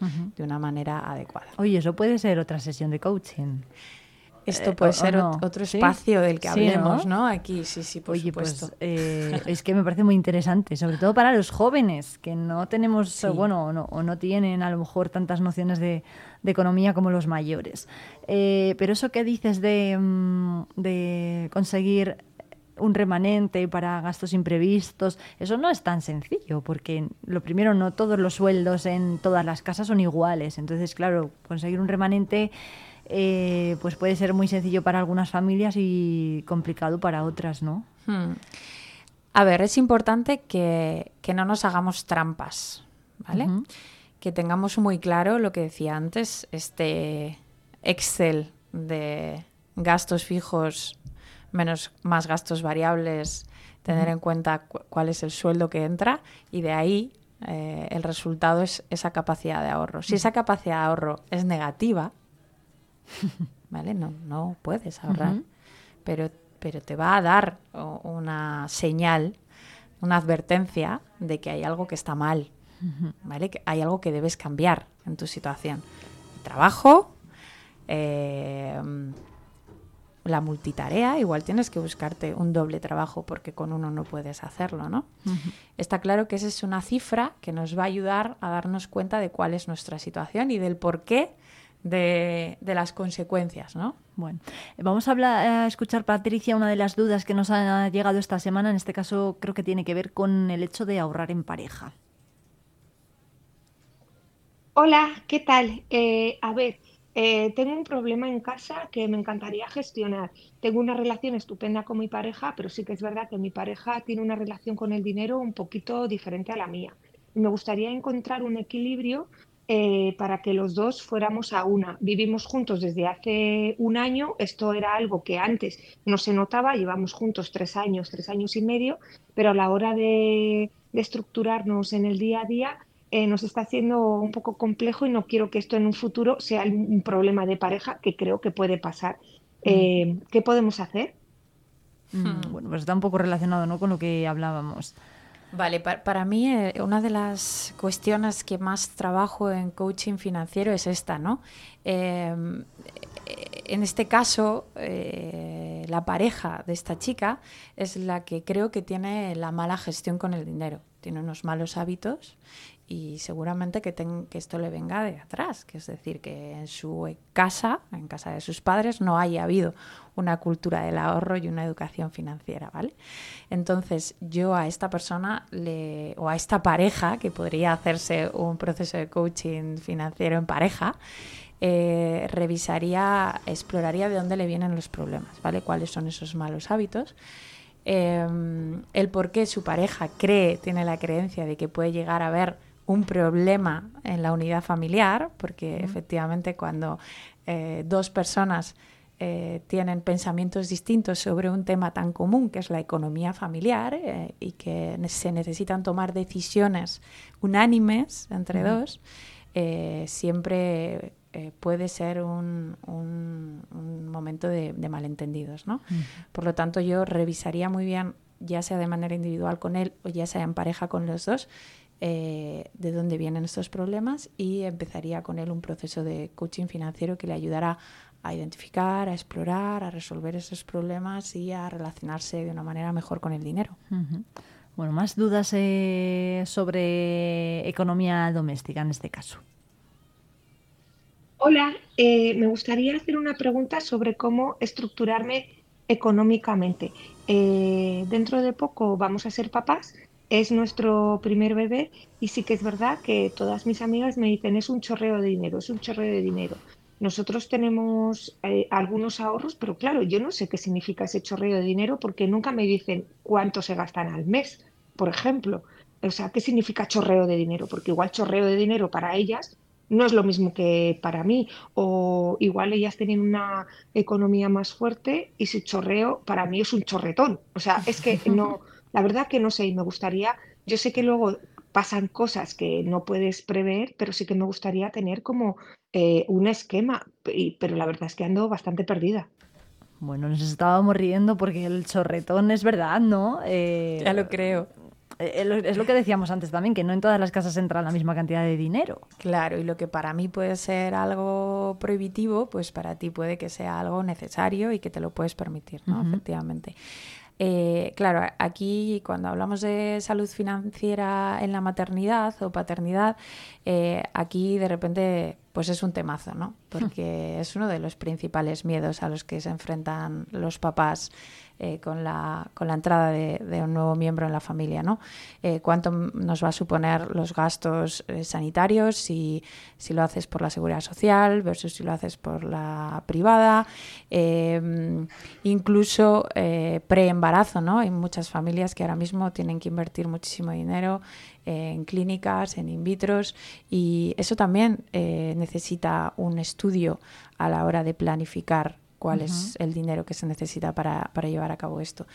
Y, y no solo el, durante el embarazo, ¿no? luego con la llegada del bebé, eh, cuáles son los gastos a los que me voy a enfrentar. Y, y a partir de que nazca tu bebé, eh, los gastos van creciendo a medida que ese niño va creciendo. ¿no? Ujú. eh, la educación, la ropa, sus Ujú. actividades Los extraescolares, libros. los libros. Eh, la verdad es que es un tema que, que yo estoy investigando mucho para poder dar una respuesta eh, de una manera tangible a mis clientes, porque creo que, que, mm, no hay suficiente información eh, que, que ayude a, a las mamás y a los papás a hacerse una idea de la realidad ¿no? que, esto, que esto conlleva. Última de las dudas de esta semana, Patricia. Hola, eh, yo quería hacer una pregunta un poco enfocada a economía casera, eh, que creo que me podéis también ayudar.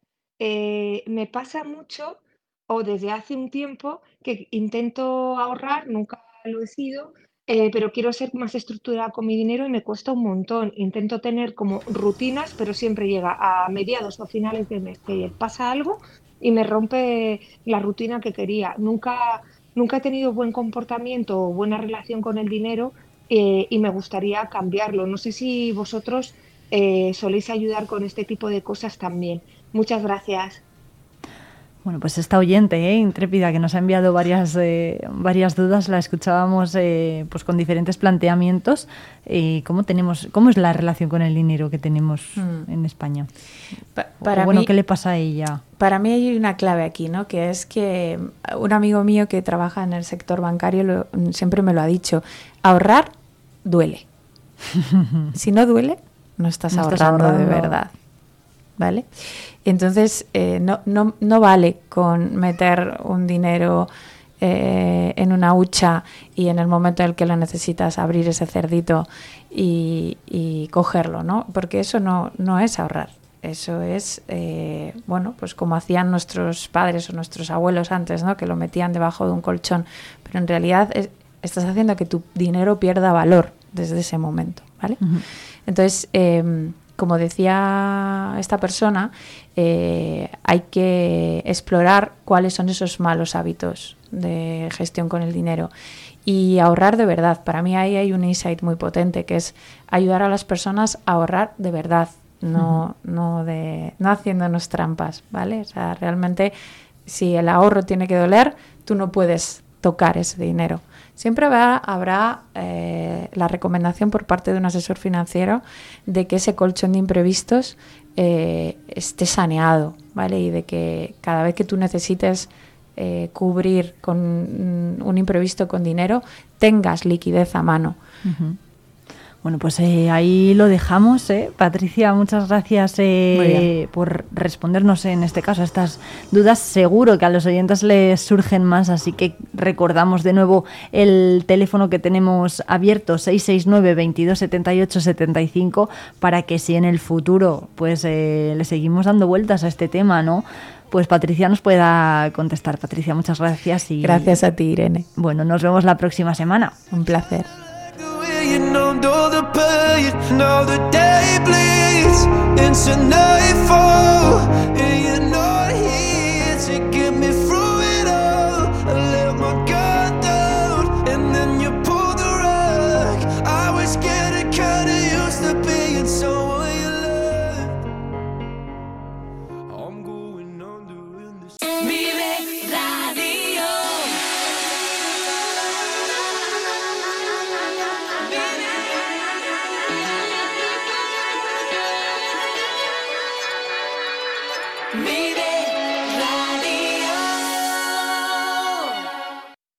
Ferrato por vacaciones. Descubre los 40 pueblos de esta comarca palentina. Explora nuestra naturaleza a través de las cinco rutas ornitológicas donde observar aves silvestres en su hábitat natural.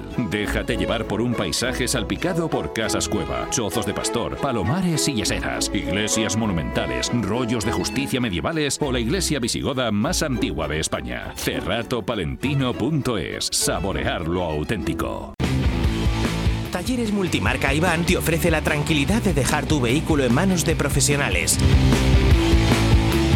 Si buscas un vehículo de ocasión revisado y certificado, visita nuestra exposición. Talleres Multimarca Iván, en calle Alfareros 8. Vive Palencia con Irene Rodríguez.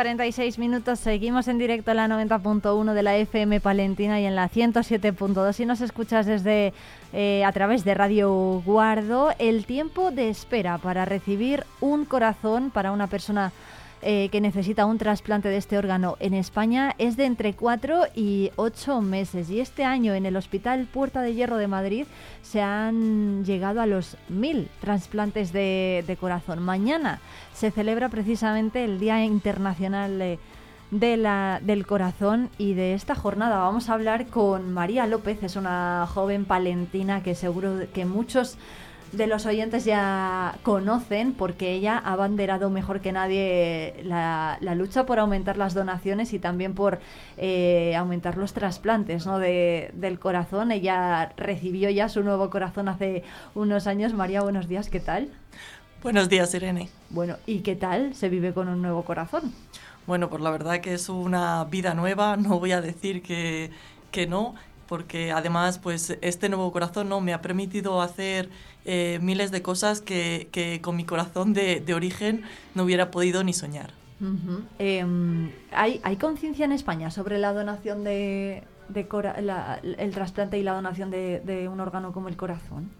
Pues mira, eh, cada vez hay más trasplantes, cada vez digamos que estamos más concienciados sobre la donación y sobre la importancia de esa donación pero también a la vez eh, vemos que hay como mucha información, pero cuando preguntas a, a, a la gente ¿no? Al, en la calle y al día a día, te das cuenta de que realmente eh, todavía tenemos mucha desinformación eh, en todos los medios y sobre todo en el tema de trasplantes, ¿no? porque eh, todo el mundo piensa que empieza el trasplante y ya se acabaron todos los problemas, ¿no?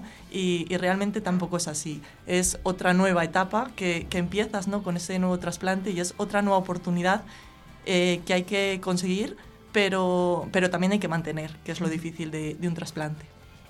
¿Cómo le, cómo, le cambia la vida a un trasplantado, por ejemplo? Porque se siguen teniendo que ir a revisiones, ¿no? Se continúa con una medicación. Bueno, pues el trasplante eh, evoluciona con el tiempo, ¿no? Y bueno, pues al el primer año de, un trasplante quizás es el, año más difícil, ¿no? Porque el primer año eh, el riesgo de, de, rechazo es grandísimo, sobre todo los primeros meses, te tienes que cuidar muchísimo y tienes que estar haciéndote biopsias y, y, bueno, pues todas las consultas una vez por semana, luego se van espaciando cada 15 días, luego una vez al mes, pero el primer año prácticamente te le pasas en el, en el hospital y cuando realmente empiezas a ver eh, los resultados de ese trasplante es a partir del año, los dos años, cuando empiezas a ver que, que realmente ese corazón funciona, que ese corazón te permite hacer eh, miles de cosas, eh, pero a la vez también eh, tienes que seguir manteniendo que ese corazón no es tuyo, que tienes que seguir eh, con la medicación día tras día, eh, que aunque tú te encuentres bien, tienes que saber que dependes de esa medicación, de, de qué es lo que te está infundiendo esa vida, esa medicación, y que sin esa medicación todo se va al garete. Entonces eso también es una parte muy difícil porque, claro, psicológicamente tú ya te encuentras bien, ¿no? Y tomarte todas esas pastillas dices, ¿y esto para qué, no? Pero realmente es el ancla que dices, sin esto me voy, me voy otra vez a donde estaba. Bueno, de verdad. Eh, oye, ¿cuánta medicación toma un trasplantado de corazón? Bueno, pues hay, todos los trasplantados toman muchísima medicación. Es, asusta ¿eh? realmente ver la medicación que, que, toman, pero, pero bueno, en el caso, por ejemplo, de un trasplantado de corazón, ¿qué medicación se toma? ¿O cuánta? Bueno, pues también depende un poco de, de, cada paciente, ¿no? Que no todos los trasplantes son iguales en, en, todas las personas, pero vamos, de media pues están entre 6 y 15 pastillas diarias eh, cualquier trasplantado, porque los inmunosupresores tienen que ser eh, fuertes y, y, esos mínimos te les tienes que tomar pues dos veces al, al día y son pues eso, entre 4 y 6 pastillas de, solo de inmunosupresores. ¿Qué, qué, ¿Qué, se tiene que dar? ¿Cuántos astros se tienen que alinear para que una persona reciba un, un corazón? Porque la lista de espera es de entre 4 y 8 meses, nos has dicho antes, y en el caso del, del riñón, eh, ahí, eh, la, la, la, lista de espera es diferente, ¿no? Es menor, hay menos lista de espera. No, al, al, eh, al contrario. Es al revés, es al revés. Sí, es al contrario. Es al revés. Bueno, eh, realmente eh, depende del, del trasplante y de la situación en la que esté el paciente en esa lista de, de tras- o sea, en esa lista de espera va cambiando. No es lo mismo eh, la lista de espera que puede haber de un riñón que suele ser mayor el número de, de personas en lista de trasplante para un riñón, aunque en cada donación está salvando a dos personas, digamos, pero aún así eh, el riñón, digamos que tiene un salvavidas, entre comillas, porque, porque bueno, tienen siempre la diálisis a la que aferrarse y eh, puede permitir que esos pacientes puedan eh, esperar mucho más tiempo. Y hay en otros en otros órganos como puede ser el corazón o el pulmón no hay ese tiempo no hay esas máquinas eh, que nos permitan que esa que esa espera sea mucho más larga. Y entonces no es que sea haya mucho más gente para, para riñón que para corazón sino que, que no puede ser lo mismo porque no hay el no hay el mismo tiempo que nos permita eh, esperar tanto en un riñón como en un corazón como en un pulmón como en un hígado y entonces la- el, Sí, la lista de espera es diferente. Igual en, en un riñón eh, la lista de espera es mucho mayor. Igual es, eh, las personas que están en, en lista de espera para riñón están esperando entre uno o tres años. Y, y en un trasplante de corazón pues pueden ser cuatro o ocho meses porque es o llega o igual eh, te has perdido por el camino.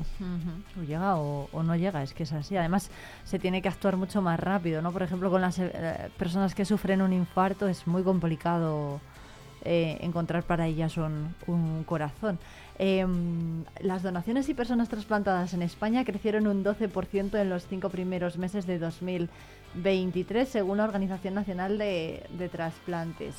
Y en España el 84% de las personas a las que se le ofrece una donación acepta. ¿Estos datos son, pensáis, positivos desde, por ejemplo, la Fundación Menudos Corazones? Bueno, pues cualquier dato de, de donación son positivos. Sí que hemos visto que ha habido eh, una evolución muy grande a la hora de, de los trasplantes, eh, que antes era muy difícil eh, optar a un trasplante. Ya no solo optar a un trasplante, sino que la supervivencia de ese trasplante sería buena. Sin embargo, ahora con, toda la, con todos los avances médicos que tenemos, no solamente se ha visto que la supervivencia de estas personas, o sea, de las personas trasplantadas es mucho mayor, la calidad de vida de, de nuestra es muchísimo mayor, sino que además también se está avanzando mucho en, en cómo permitir que esas listas de esperas eh, puedan hacer que los pacientes podamos esperar más tiempo. Por ejemplo, en el caso del, del corazón, cada vez se ponen más eh, corazones como no son artificiales, es como un- una ayuda, como unas válvulas, eh, que es un corazón como externo que te ayuda durante ese tiempo de la espera para, para que puedas esperar pues unos meses más a que llegue ese esperado corazón. Eh, ¿Es hereditario? el- los, pro- eh, los- los problemas de corazón, por ejemplo, son hereditarios? Pues depende del, del tipo, de tipo de problema cardíaco. Eh, por ejemplo, yo tenía ventrículo único y en principio los estudios que hay sobre el ventrículo único no eran, no eran hereditarios, pero, pero tampoco ha- había evolución porque los primeros adultos con cardiopatías congénitas estamos empezando ahora a llegar a la vida adulta. Antes eh, no, eh, no llegábamos, entonces no se sabía si realmente era hereditario o no. Sí que hay otros, eh, otros problemas cardíacos como el síndrome de Marfan o, o, bueno, otro- otros muchos que sí que son hereditarios o las miocardiopatías que son la mayoría acaban en trasplante, eh, todos esos sí son hereditarios. Entonces, eh, pues bueno, siempre a la hora de querer tener un futuro hijo, pues es algo que te tienes que plantear y, y- y ver cómo, cómo hacerlo. Bueno, pero puede salir bien, ¿eh? Y que, y que no haya ningún riesgo, desde luego. Pues María López, eh, desde la Fundación Menudos Corazones, muchísimas gracias por acompañarnos y feliz Día Mundial del Corazón, que es mañana viernes, pero bueno, lo, lo hemos adelantado un poquito, que, que disfrutéis mucho vosotros también de esa jornada. Muchas gracias. Bueno, y enseguida llega ya Jesús García Prieto con los éxitos de este jueves. Vive bailando. Vive bailando. Ya es jueves, no queda nada para el fin de semana, ya que estamos en Vive Radio Palencia en el 90.1 dispuestos a alegrarte buena parte de esta mañana. Ahora con lo último de los colombianos Morat que están de regreso y lo hacen con este nuevo tema, Nunca volvieron. Odiaría tener que serme sincero, pues la verdad sé que me va a doler. No me pidas que pretenda que soy un ciego, cuando hasta para un ciego es fácil ver que ha habido un crimen en tu pecho y yo no entiendo bien por qué lo niegas. Lo que robaron yo lo doy por hecho y ahí están las huellas. Y se salieron con la suya, porque ladrones al acecho que andan sin decencia alguna, encaramándose en el techo y no me sana. Esta manía que me alerta, que de pronto deje abierta una ventana. Y se con suya, pero dejaron evidencia. Reemplazaron mi cordura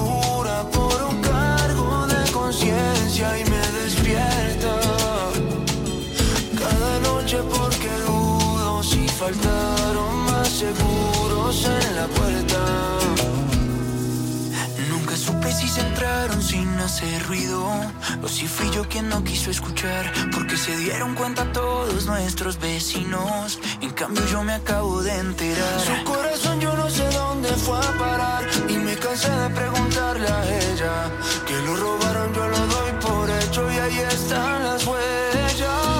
Y se salieron con la suya porque ladrones al acecho que andan sin decencia alguna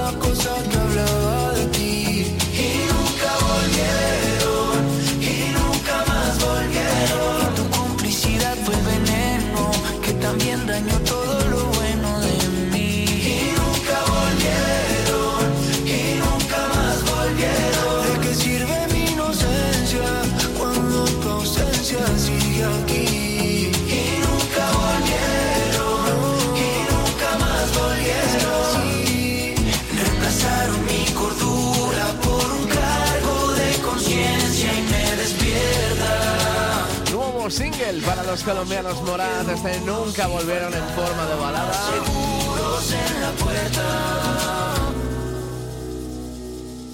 Odiaría tener que serme que acabas de escuchar aquí en Vive Radio Palencia. Y ojo porque él lo reventó hace bien poquito, el pasado viernes en Valladolid. Es Quevedo que ya tiene nuevo single junto a Saiko, se llama Buenas. Buena, no quisiera molestar, pero hace tiempo que no sé de ti solo quería preguntar qué pasaría si dejamos el miedo atrás, retomamos lo que dejamos a la mitad. Es demasiado tarde,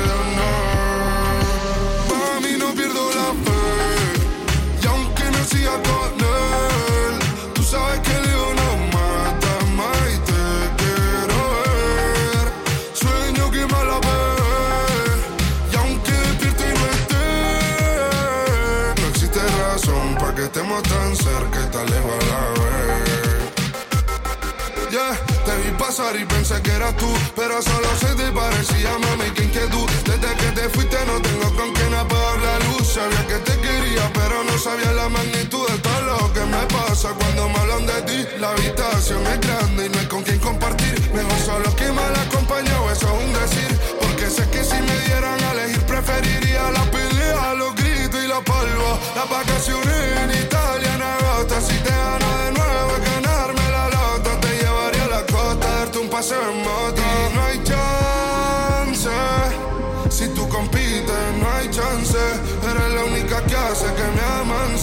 voy a hacer que tú nunca te canses de mí. Mami, no pierdas la fe.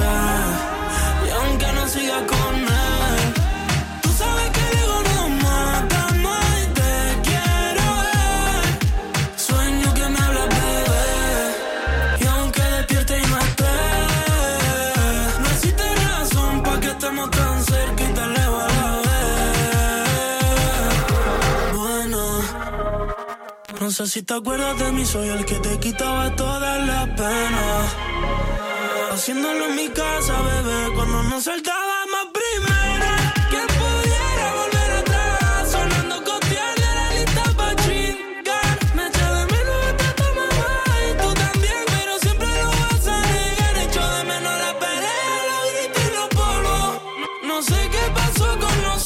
Pasamos del te quiero a no te soporto. Le llegó septiembre hasta agosto. Mami, no pierdo la fe. Y aunque no siga con él, tú sabes que el ego no mata más y te quiero ver. Sueño que me hablas, bebé.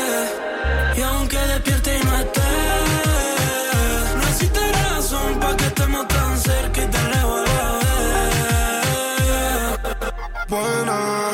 No quisiera molestar. Buenas, es lo último de Quevedo que arrasó el pasado viernes en Valladolid, concierto multitudinario.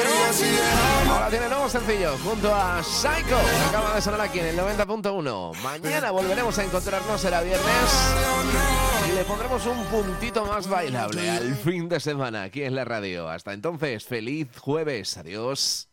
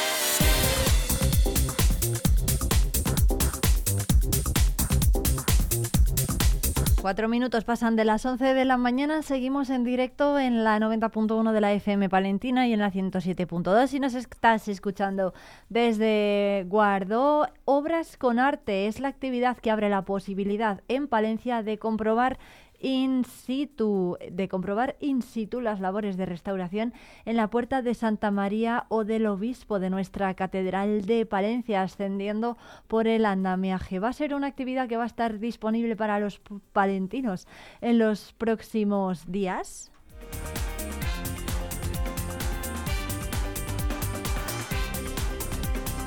Que los medios de comunicación vamos a poder avanzaros a partir de mañana desde las 10 de la mañana en una visita en la que van a estar presentes el delegado diocesano de patrimonio y los arquitectos de la catedral, además de los responsables de las obras de restauración.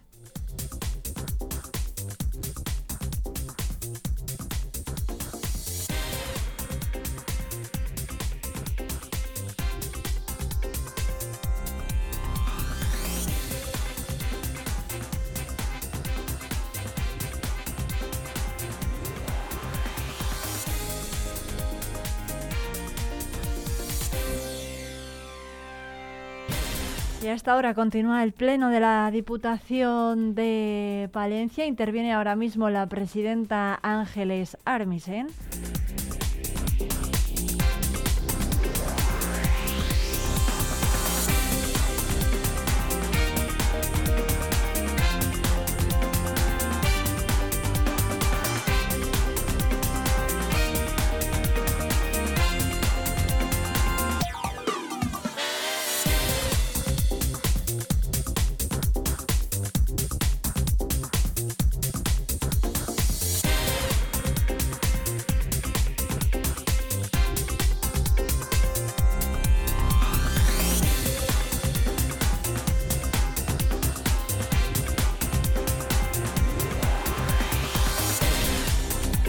Los puntos que, por cierto, se están debatiendo en el orden del día, destaca la aprobación de varios eh, eh, convenios y por, y, por ejemplo, también la aprobación de la modificación de la relación de puestos de trabajo y de plantilla del personal de la Diputación Provincial de Palencia. También está pendiente que se aprueben varios convenios de colaboración, por ejemplo, el de la Diputación de Palencia con el Consorcio para la Gestión Medioambiental y el Tratamiento de Residuos Sólidos Urbanos para el cumplimiento de la Ley Orgánica de Protección de Datos y también el convenio de colaboración de la Diputación de Palencia y el Consorcio eh, para el consorcio para la gestión medioambiental y el tratamiento de residuos sólidos urbanos, en este caso para el uso compartido del sistema de información interno. También está previsto que se apruebe el acuerdo con el consorcio para la gestión turística del Canal de Castilla. Y la proposición, recordamos, la, proposición presentada por el Grupo Popular eh, de Palencia eh, contra la tramitación de una ley de amnistía a nivel nacional. También se va a debatir la proposición presentada por el Grupo Mixto a instancia del diputado Eduardo Hermida sobre la igualdad entre municipios en las ayudas para el fomento de la natalidad.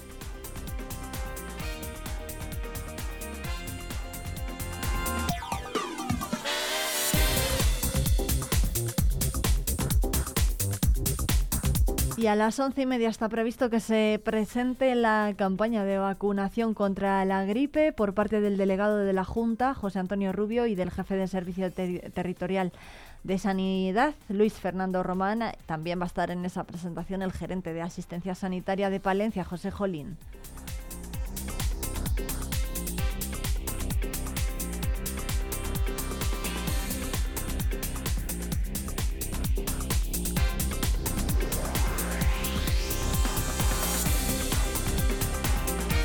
Son las 11 y 8 minutos de la mañana. Enseguida nos, nos vamos de ruta por alguno de los enclaves patrimoniales que tenemos aquí en la provincia de Palencia. En este caso vamos a conocer la iglesia de Santa Eulalia, un emblema del románico palentino.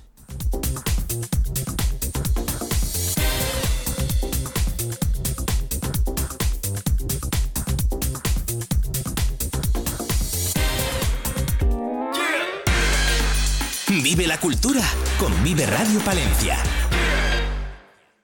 Hoy en nuestras rutas por el patrimonio vamos a visitar el templo de Santa Eulalia en barrio de Santa María para hablarnos de esta eh, enclave patrimonial que podemos disfrutar en la provincia de Palencia desde la Fundación Nartex. Hoy ha venido a los estudios de Vive Radio en Palencia José Luis Calvo, ¿cómo estás? Muy bien, muy bien. Encantado de estar con vosotros. Bueno, nosotros también de tenerte por aquí. Oye, ¿cómo es este templo? ¿Es ermita? ¿Es iglesia eh, Santa Eulalia de barrio de Santa María?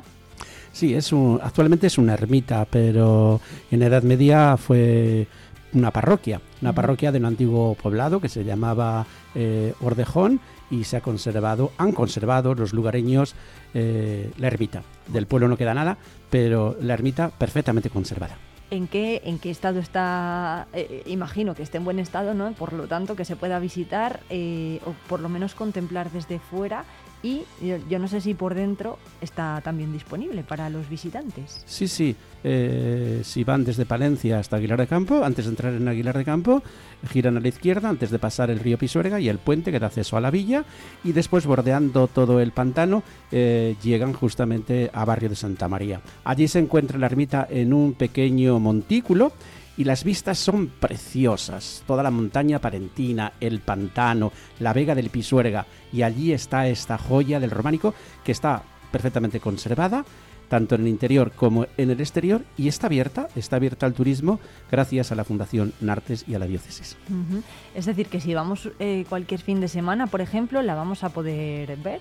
Sí, hay tres modalidades. Hay una modalidad que es avisando a la Fundación Artes, pueden entrar en su página web, hay visitas que son guiadas y también hay visitas por libres. Yo recomiendo las visitas guiadas porque son mucho más interesantes en horario de mañana y en horario de tarde, porque así hacen grupos y yo creo que la visita es mucho más agradable y más sustanciosa. Qué bueno. Oye, ¿cómo es este templo? Para que en la radio no tenemos imagen, pero bueno, para que la gente se haga una idea de, de cómo es, descríbenoslo por fuera, por ejemplo. Ya sabemos que es románico, eh, pero bueno, ¿cómo es su portada, sus ventanas, sus muros?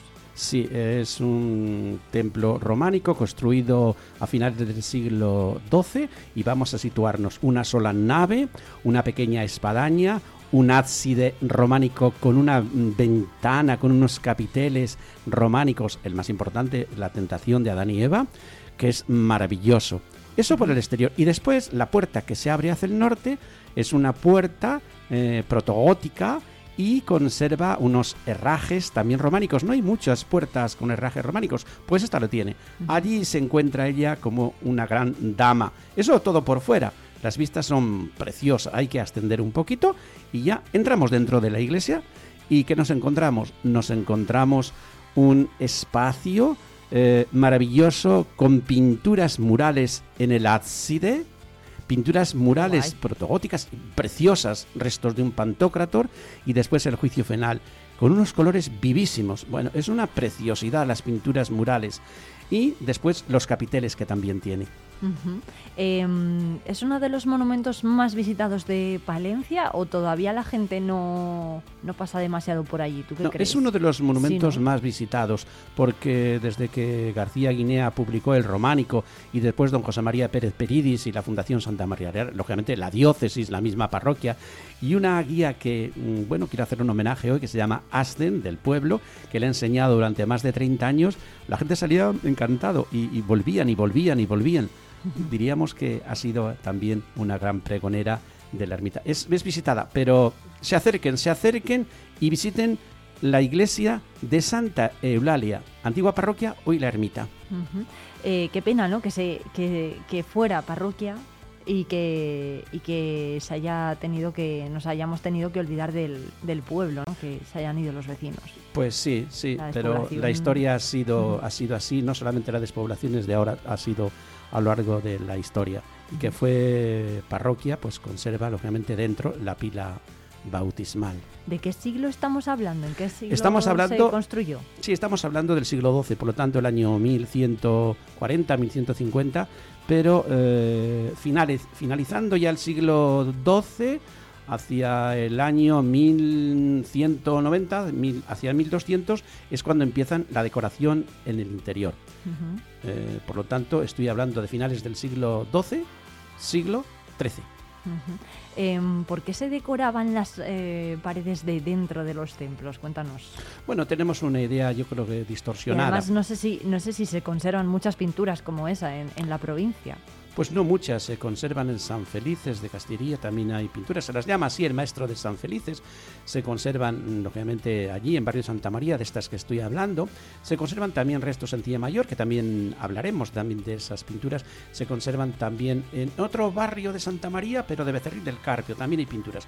Sí, no hay muchas, pero tenemos buenas pinturas, también en Ventosa, Ventosa de Pisuerga también tenemos, tenemos pinturas, sí. Bueno, eh, bueno, pues eh, nada, José Luis, eh, recordar a la gente que para visitar este templo de Santa Eulalia hay que acercarse hasta Aguilar de Campo, tardaremos una hora más o menos desde la capital, ¿no? Sí, más o menos. Algo más. Una hora, bueno, sí, una hora más o menos, ¿no? No hay que correr porque después vienen las multas, ¿eh? Eso- eso es.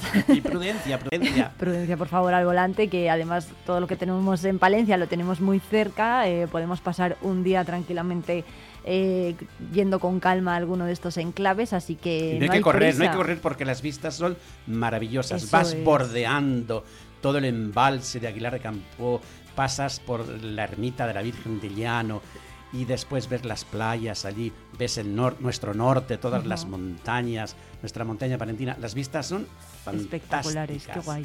Eh, bueno, pues eh, una visita más, en este caso eh, Santa Eulalia, en barrio de Santa María, muy cerquita de Aguilar de Campo. Invitar a todos los palentinos a que se pasen por allí a conocerla, que es uno de los templos románicos, yo creo que más importantes que tenemos en la provincia, ¿no? Sí, y más visuales. Más visuales porque como solamente está la ermita allí en un enclave, en un alto, las vistas son maravillosas. Qué bueno.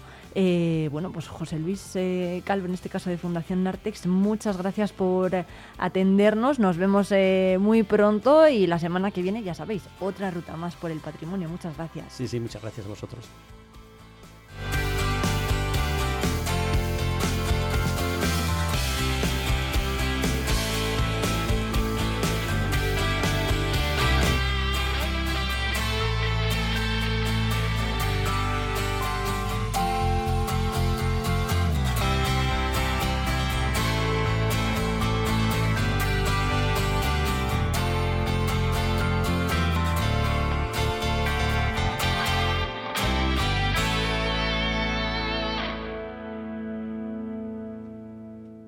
Asaja Palencia. Más de cuatro décadas apoyando a los agricultores y los ganaderos de nuestra provincia. A tu servicio en nuestras oficinas y en asajapalencia.com.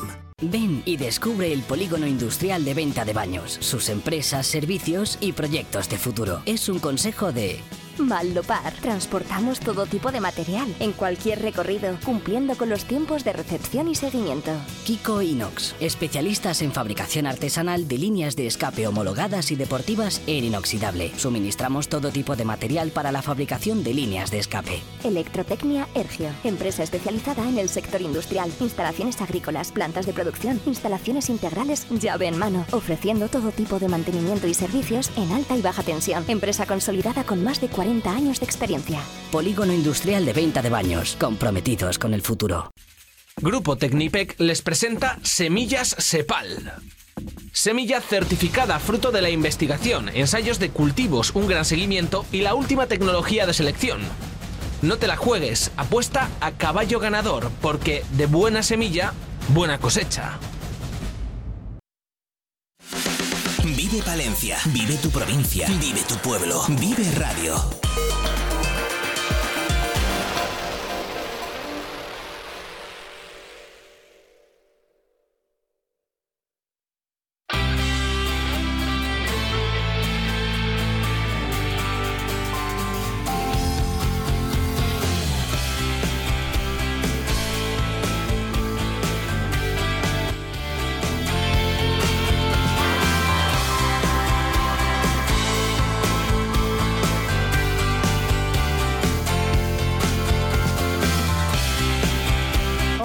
18 minutos, seguimos en directo en Vive Palencia en la 90.1 de la FM Palentina y en la 107.2 de la FM eh, de Radio Guardo. Vamos a saludar ahora, nos vamos a ir de Santa Eulalia hasta Tabanera de Cerrato porque desde allí nos escucha ya Javi Cabra de Radio Cajabalí. Buenos días.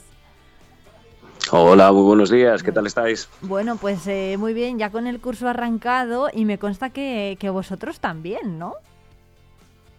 Sí, nosotros estamos empezando, estamos empezando ya con la ropa a trabajo y aquí ya sabes que, que entre poner en, en, marcha la casa del baile, pues tenemos, tenemos muchas, mucha, mucho curro por delante. Aparte de agenda, que vamos sacando cursitos y cositas, eh, no nos quitamos la ropa a trabajo, amiga.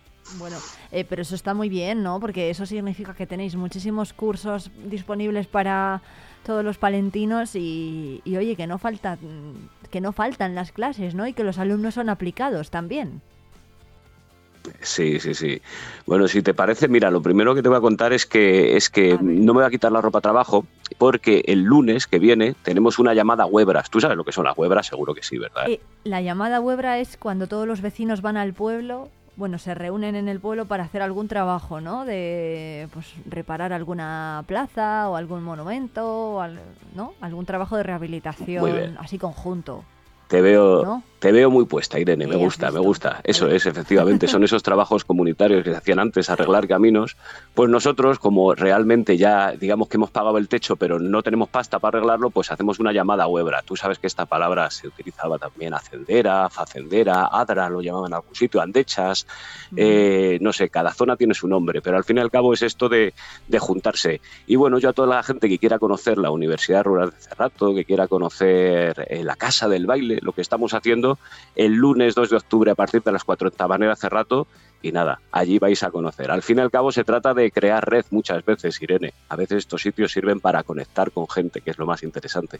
Oye, ¿y sabéis si va a haber mucha afluencia en esa llamada webra del lunes? Pues mira, de, de momento siempre hay gente, siempre hay amigos que nos dicen cómo podemos echar una mano. Y mira, lo que vamos a hacer va a ser, vamos, básicamente que venir con rastrillo azada y vamos a allanar todo el patio, un patio de 100 metros.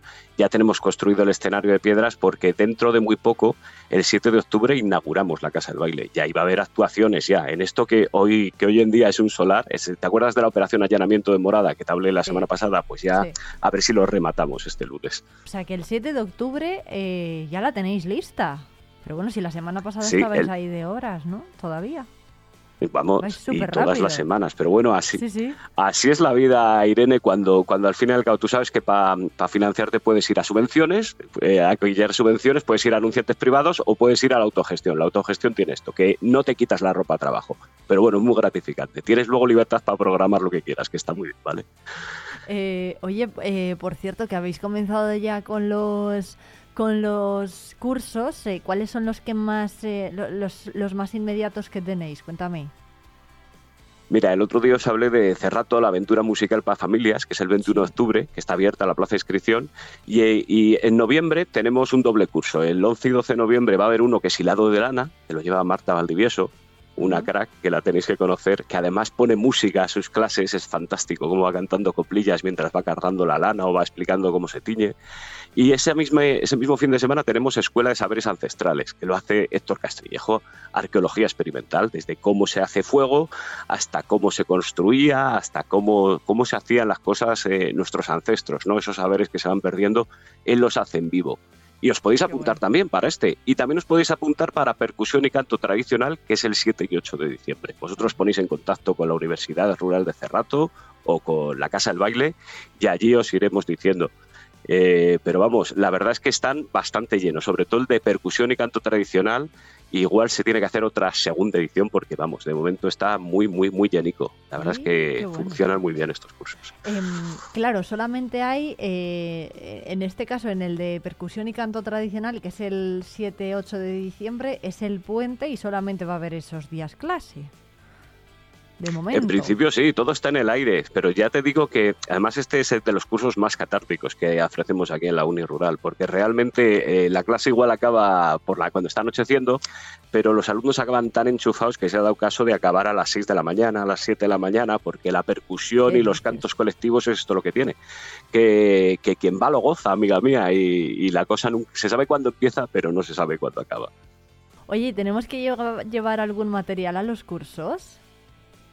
Hombre, yo supongo que a cada curso habrá que venir. Claro, Supongo claro. que el de, el de, percus- el de percusión, se- yo creo que será importante venirse con un pandero, casi seguro, casi seguro. Pero eso, si quieres, un día hablamos ya con, con Carlos, con Carlos Herrero, que es, que es quien lo lleva, junto con, con Greg.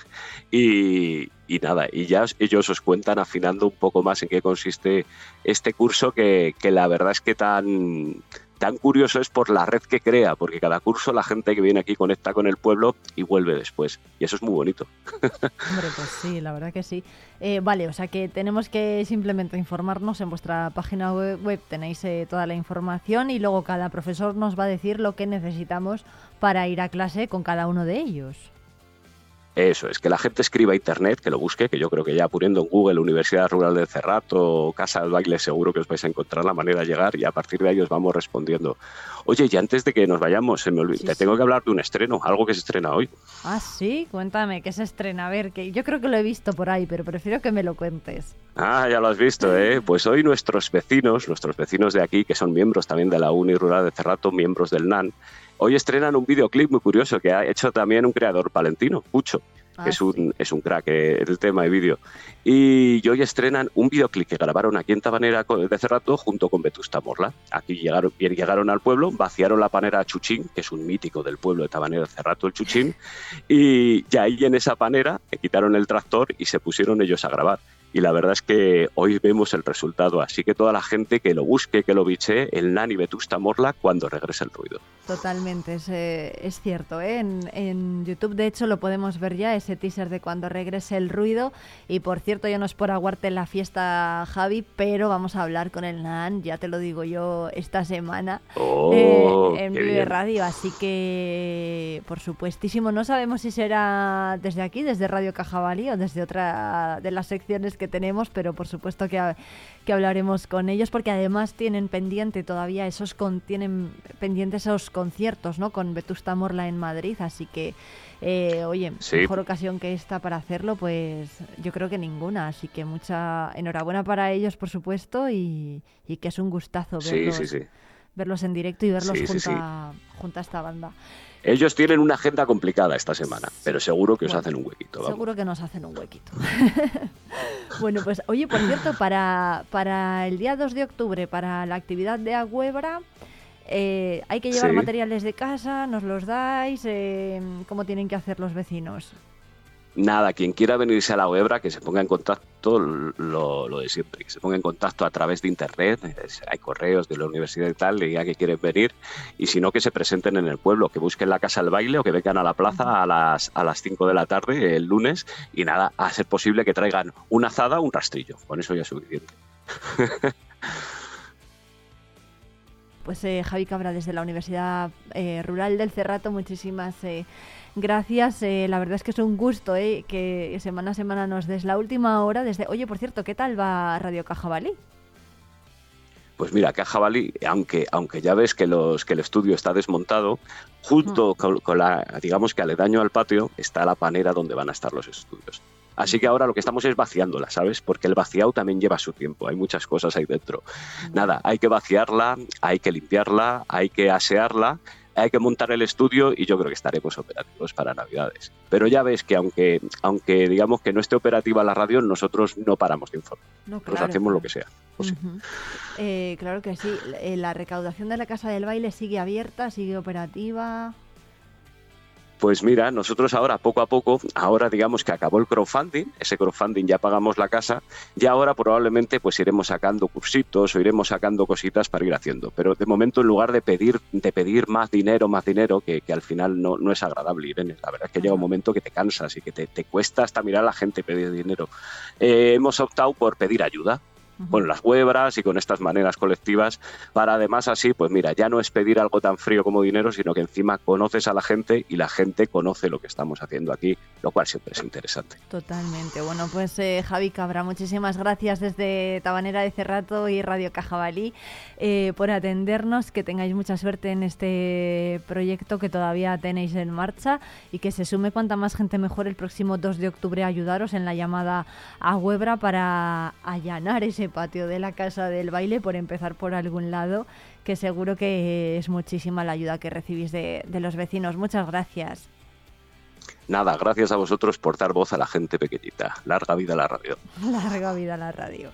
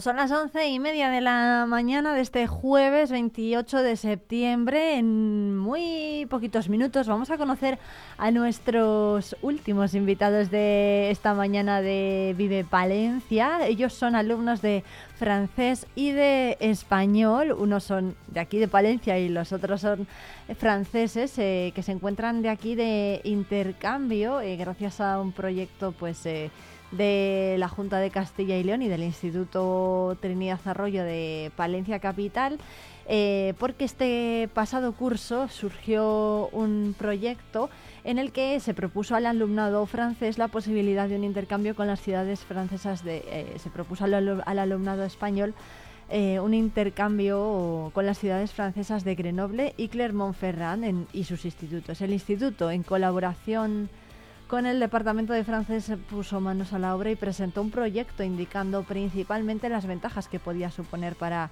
este alumnado de francés la posibilidad de conocer otra cultura, realizar una inmersión lingüística y, unas, eh, y adquirir unas competencias plurilingües. Durante todo ese tiempo se habló con los padres también, con los padres de los alumnos palentinos. Se realizaron varias entrevistas a los alumnos y a sus familias para conocer su disponibilidad, que fue totalmente receptiva desde el minuto uno y finalmente el centro seleccionó a tres alumnos y en el mes de mayo se informó mediante una resolución de que el centro había sido elegido para esta actividad de intercambio. Es el único centro de Palencia elegido junto con el de eh, Filipenses y durante el verano los alumnos han mantenido contacto con sus compañeros franceses con el fin de conocerse mejor, han hablado de sus preferencias y han tenido sus primeras impresiones que han sido muy positivas. También se han mantenido y mantienen contacto con sus familiares y sus centros escolares en Francia.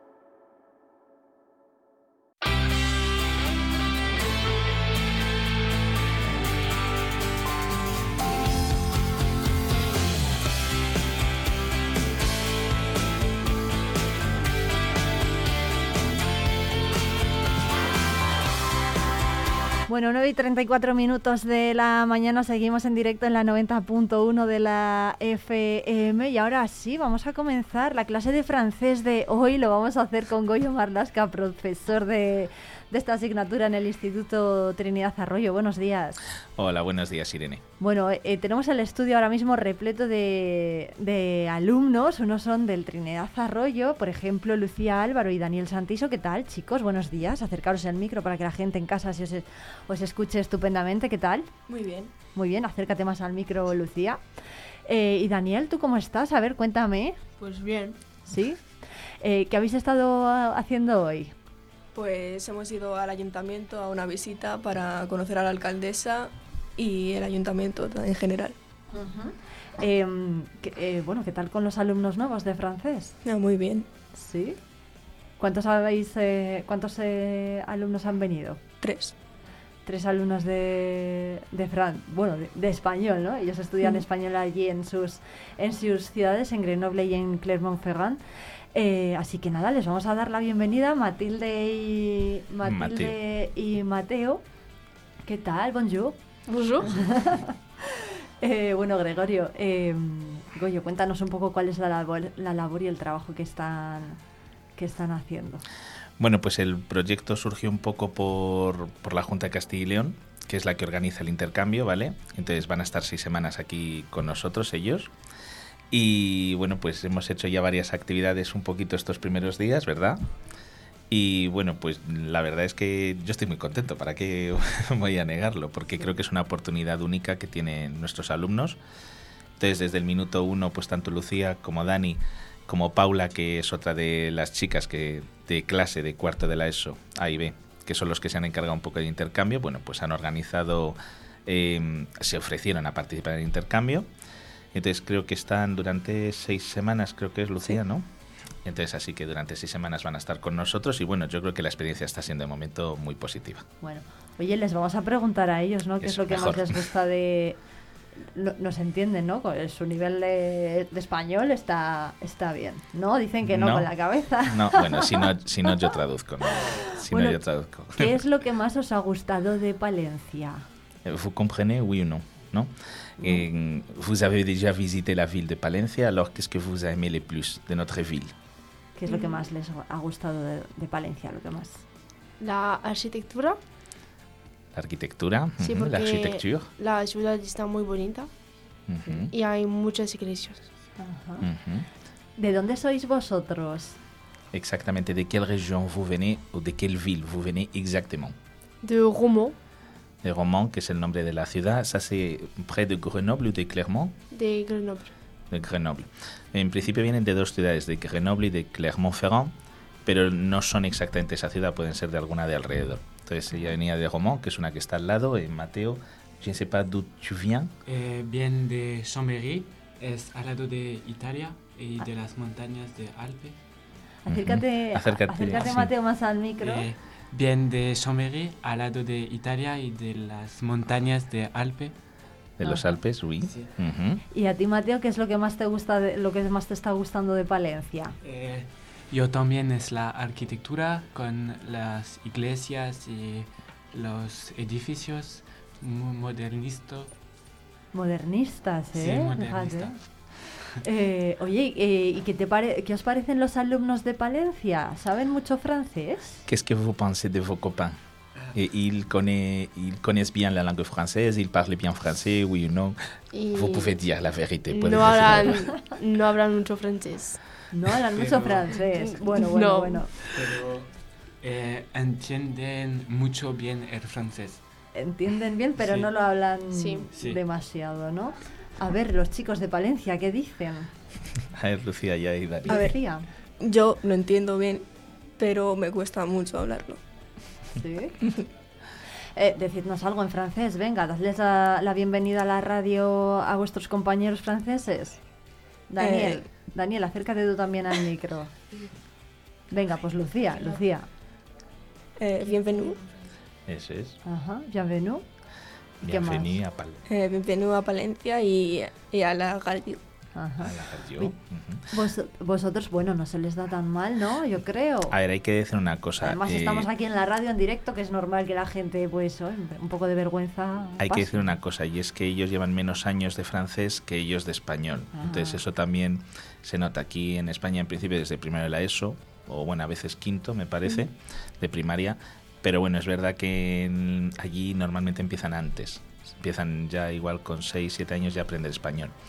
Entonces es verdad que eso también hace que tengan igual un nivel menor de francés. Pero bueno, que lo van a tener porque en marzo y abril ellos marchan y van a estar con ellos. Entonces, bueno, ya aprenderán más. Eso os iba a decir que a dónde vais a ir, por ejemplo, vosotros de intercambio, Lucía.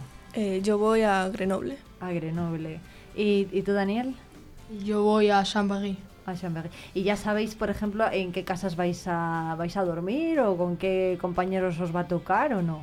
Sí, sí, el compañero Sí, es ¿no? el que ha Sí. venido con nosotros. ¿Y, y vosotros cuatro sois compañeros entre, entre vosotros? Ah, vale. O sea, Lucía, eh, tú con... ¿a No, yo voy con Luan. Ah, Sí, Luan, que no está Luan, aquí. que es otra chica que está también en, en el programa de intercambio.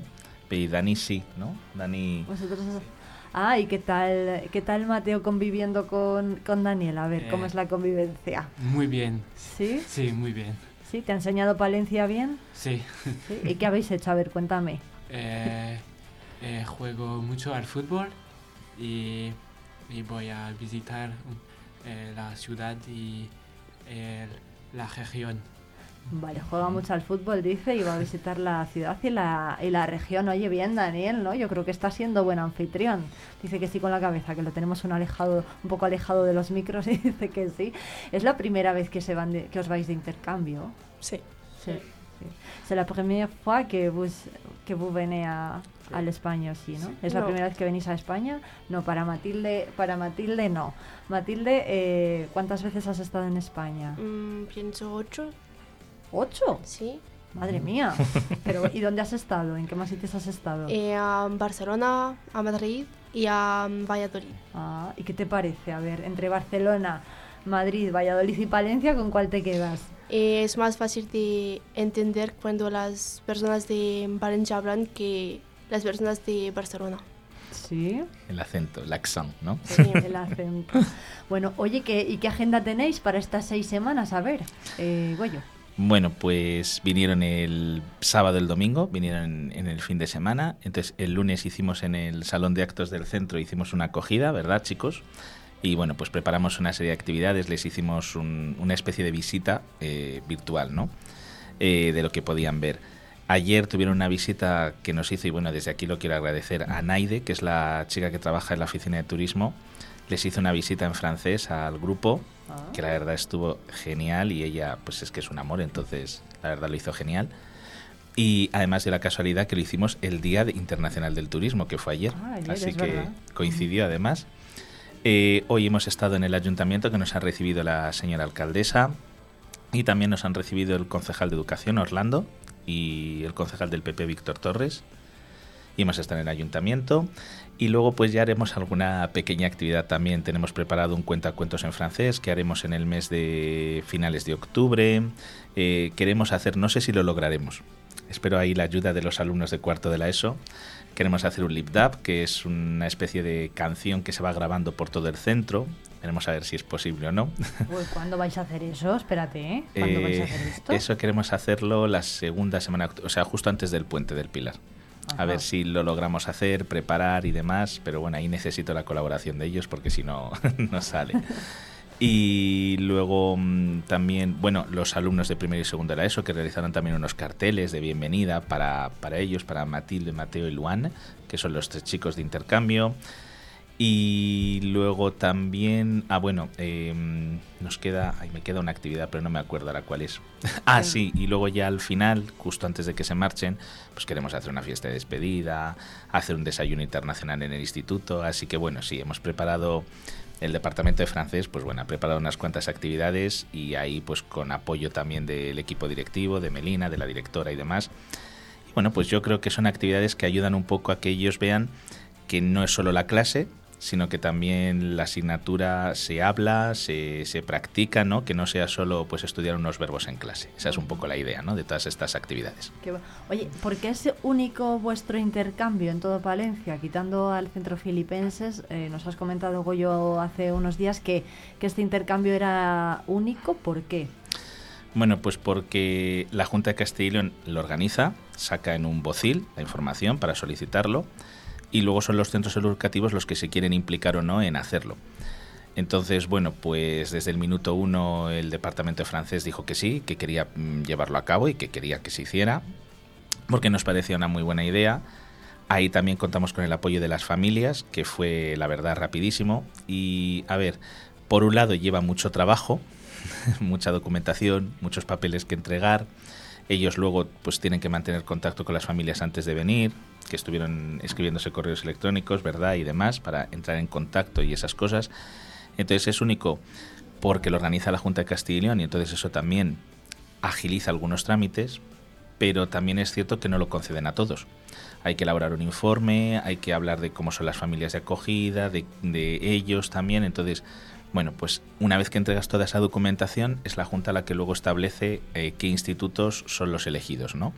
Y bueno, pues yo creo que tenemos que sentirnos muy orgullosos de que el Trinidad Arroyo ha sido uno de ellos, ¿no? Y, igual que el Colegio Filipenses, que también lo ha sido, en el caso de Palencia, capital y provincia. ¿Es más eh, duro conseguir eh, ahora formar parte de un programa de intercambio que antes? ¿O es que los institutos no se presentan candidatos? Mm, ambas cosas. es duro y eso ellos te lo pueden decir, pero porque requiere, pues cuando no es un papel y encima el papel es para entregarlo ya, entonces eso requiere trabajo. Y luego también porque muchos institutos no quieren, pero porque ya llega un momento que dices, mm, más papeles, tantos papeles, tanta documentación y cuesta. Entonces llega un momento que muchas veces no quieres hacerlo, pero por el trabajo que lleva.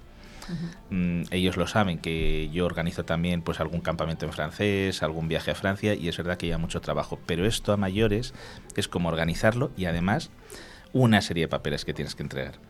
Entonces yo creo que los institutos a veces les da pereza el decir, jo, otra vez, ¿no?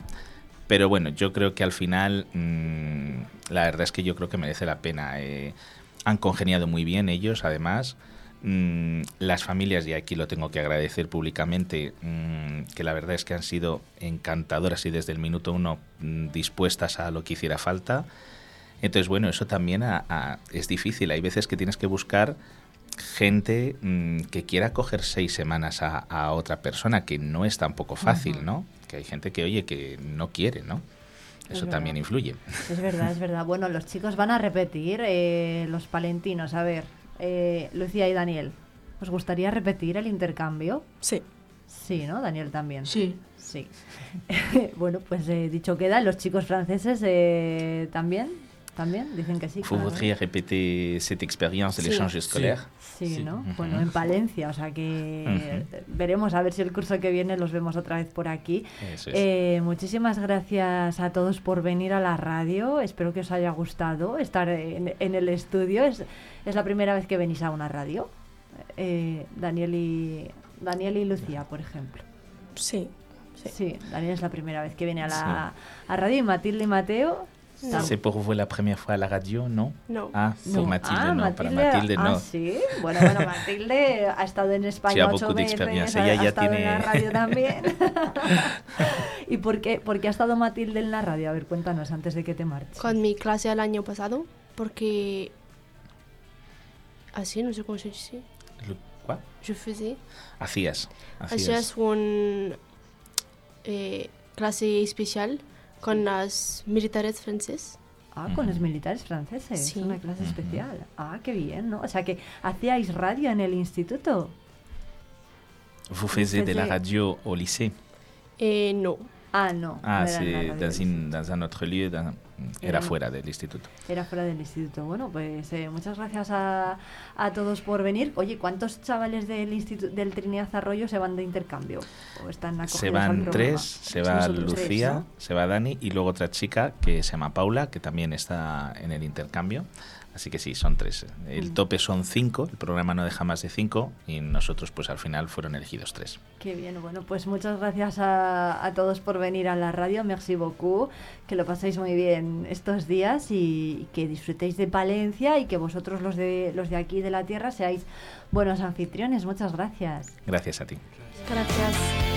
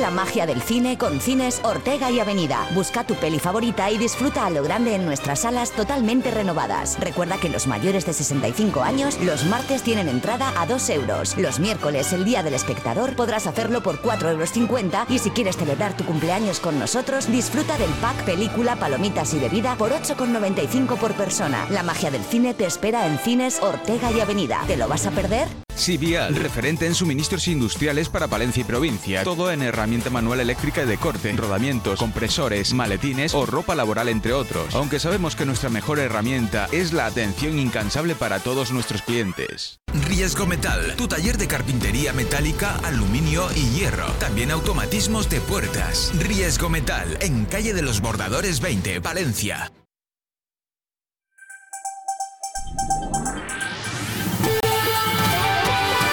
Noticias.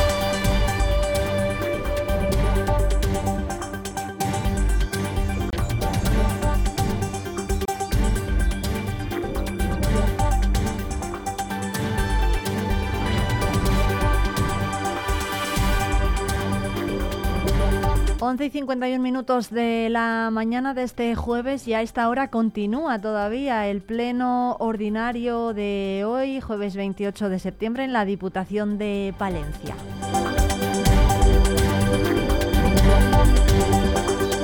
La aceptación de esas enmiendas y además ha existido varios comentarios ya en comisiones al respecto de que se contemple la posibilidad de desarrollo de una acción política propia por parte de la Diputación en materia de apoyo a la natalidad. Partimos de la premisa de que este tipo de ayudas, por lo menos a nuestro entender, no suponen tampoco el motivo principal en la toma de decisión de tener o no un hijo, al menos en mi caso, y ya voy por el tercero, no lo han sido, ya me ven raro, pero no pensé en ningún momento eh, en la toma de decisión de tener un hijo, en las ayudas que me iban a dar o no, pero sí que es cierto que no deja de ser un alivio al respecto eh, cuando, cuando se reciben. Bueno, pues escuchábamos a Miguel Ángel eh, Blanco, diputado por el Partido Socialista en este caso, y, y además alcalde de Dueñas. Está ya con nosotros Álvaro Lantada, jefe de informativos de, mm, de la 8 Palencia. Buenos días, ¿qué tal? Buenos días, Irene. Declaraciones en directo del portavoz del Partido Socialista en la Diputación de ese pleno que, como bien comentaba, se está celebrando en estos momentos en la Diputación Provincial. Es la recta final ya de esta sesión ordinaria. En el capítulo de mociones están debatiendo sobre una moción de Izquierda Unida Podemos relativa a las ayudas a la natalidad en la provincia de Palencia, ¿vale? Pero ha habido otros asuntos que han sido protagonistas en esta sesión plenaria que ha arrancado esta mañana a las 10 de la mañana. Polémica fundamentalmente por la creación de un nuevo coordinador, una nueva figura en la Diputación, coordinador del área de desarrollo socioeconómico, cultura e innovación, ¿vale? Dicen desde los grupos de la oposición que crear este tipo de puestos de libre designación van a contribuir a restar competencias a los jefes de servicio y a los responsables de área. El PP lo justifica, justifica la creación de esta nueva plaza, plaza de libre designación de coordinación de área de desarrollo socioeconómico, cultura e innovación para el desarrollo de la agenda rural. Es la justificación que ha dado el Partido Popular a la hora de crear esta, esta nueva plaza. Y en el apartado de mociones, Irene se acaba de debatir hace unos minutos una moción del Partido Popular, bueno, en la que piden al Pleno Provincial que se posicione a favor o en contra de la, de la amnistía. El Partido Popular quiere, llegar, quiere llevar este tipo de iniciativas a todas las administraciones para que para que el Partido Popular dicen desde el Partido eh, para que el Partido Socialista dicen desde el Partido Popular se retrate acerca de, de la polémica nacional de esta semana que es la que es la amnistía Irene Sí, bueno, además eh, en, en Palencia Capital también lo ha pedido así Domiciano Curiel, el portavoz de Vamos Palencia, así que bueno, desde luego que la política nacional también nos afecta, Álvaro, hay más asuntos, ¿no? De actualidad. Sí, a- al hilo de lo que decías, precisamente hoy vamos a eh, vamos a trasladar a los oyentes y a los telespectadores las declaraciones que ayer hizo Don Curiel con respecto al tema de la amnistía y los problemas que supuestamente podrían producir si Miriam Andrés no se posicionaba en contra de la amnistía en el pacto que tienen de gobernabilidad entre el PSOE y Vamos Palencia en el ayuntamiento de, de la ciudad de Palencia. Porque lo cierto es que en declaraciones a, Onda Cero, eh, Irene, lo que, lo que dijo Domi Curiel, que ya no se ha querido volver a posicionar y hacer declaraciones, se lo hemos pedido también para que lo dijera a los micrófonos de Vive Radio, de la 8 Palencia, pero ha preferido dejar el tema ahí. Lo que él decía es que podría suponer un problema si la amnistía saliera adelante y si Miriam Andrés, su socia de no gobierno, no se posicionara en contra de, de, de esta medida. Bueno, sí que es verdad que ha dicho que es una línea roja, pero también que tampoco podría po- tendría por qué afectar a los acuerdos, ¿no? Bueno, en cualquier Sí, caso. bueno, dicen efectivamente que sería un problema, ¿no? Y que habría que analizar si eso ocurriera, qué, qué es lo que podía pasar. Ni sí ni no, ni todo lo contrario, pero sí que dicen que sería un problema. Es verdad que hay cierta conflictividad interna con respecto a este asunto en la asociación Evamos Palencia, en sus, en sus simpatizantes, porque, porque bueno, pues, pues porque hay mucha gente que considera que permitir la, la amnistía y, que el Partido Socialista aquí no se posicionara, pues podría ser un, podría ser un problema. Bueno, pues eh, hay más cosas porque se ha presentado, eh, de hecho se está presentando la campaña de vacunación contra la gripe por parte de los responsables de sanidad de la Junta de Castilla y León aquí en Palencia. La campaña empieza el martes 3 de octubre y ah, de manera general el día 10 y ya están, eh, bueno, todas las dosis eh, preparadas, ¿no? Desde la Junta de Castilla y León, desde la Consejería de Sanidad. Bueno, va a ocurrir lo mismo, Irene, que ha ocurrido en campañas atrás, ¿no? Hacer coincidir la vacunación de la dosis con la de la gripe para, para facilitar un poco las cosas a la ciudadanía. Ya sabes que hablamos del día 3 para determinados sectores, en este caso los internos en las residencias de mayores. A partir del día 3 las campañas de vacunación se llevarán a los centros residenciales de Palencia y a partir del día 10 para la población en general. ¿Qué es la población en general? Aquellos mayores de 60 años y la población con, con vulnerabilidad, ¿vale? La población que tenga enfermedades de riesgo que el COVID pueda suponerles un, un problema. Entonces, pues eh, se trata de cumplir con el mandato a nivel nacional. La Comisión de Salud eh, recomendó que se adelantara la campaña de vacunación para evitar mayores problemas en, en invierno y en Castilla y León pues se va a hacer lo mismo que en el resto de España, empezar a vacunar ya las dos cosas a la vez, Irene, el COVID, y la gripe. Y la gripe, bueno, pues eh, todos eh, estaremos muy pendientes eh, de cómo avanza esa campaña de vacunación, porque hay pues, miles de personas pendientes de que se les administren estas dosis. eh, hay más eh, hay más asuntos, bueno, mu- mu- mucha actualidad en, clave local y en clave municipal y también provincial. Estaremos pendientes de, de todo lo que ocurra en ese pleno de la Diputación Álvaro Lantada, que lo vais a contar además a las 2 de la tarde, a las 2 en punto, como siempre. A las 2 en punto en la 8 Palencia y en el boletín de Vive Radio también les daremos los principales titulares. Titulares. ¿Algún asunto más destacado? Eh, Irene, pues sí, hay alguno más. Al hilo de,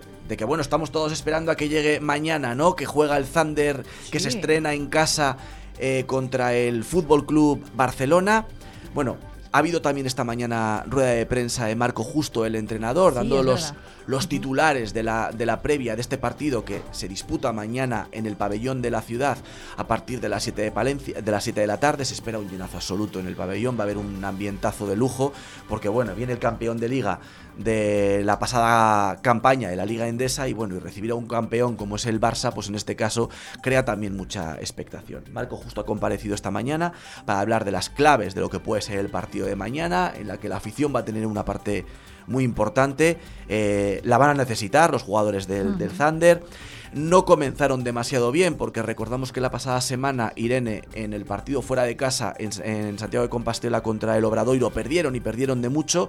Veremos a ver qué es lo que ocurre el viernes a las 7. Y con respecto al Thunder y los partidos que puedan jugarse, el ayuntamiento ha hecho una serie de propuestas a los hosteleros, Irene, que pasan por permitir que las televisores, que los televisores puedan instalarse en las terrazas durante las horas en las que juega el Thunder fuera o dentro de casa y puedan estar televisados para que para que bueno que se dé facilidades a la gente a la gente que quiera verlo que pueda ver esos partidos en las terrazas. Y ha propuesto a los hosteleros también como iniciativa económico social que creen una tapa que la llamarían tapa CB, ¿vale? Que se pueda eh, vender en los bares ¿Ah, de Palencia sí? para dinamizar la, la hostelería. ¿Durante los días de partido o, o durante todos los días? Es así? una propuesta, Es una está por detallar, ¿no? Pero bueno, son propuestas que está haciendo el, el ayuntamiento a los hosteleros para aprovechar las inercias, no de que tengamos un equipo en la CB. Hombre, pues, eh, pues eh, dicho queda, desde luego que toda iniciativa es poca, son las 12 en punto, continúa la información a las 2 en la 8 y en diariopalentino.es.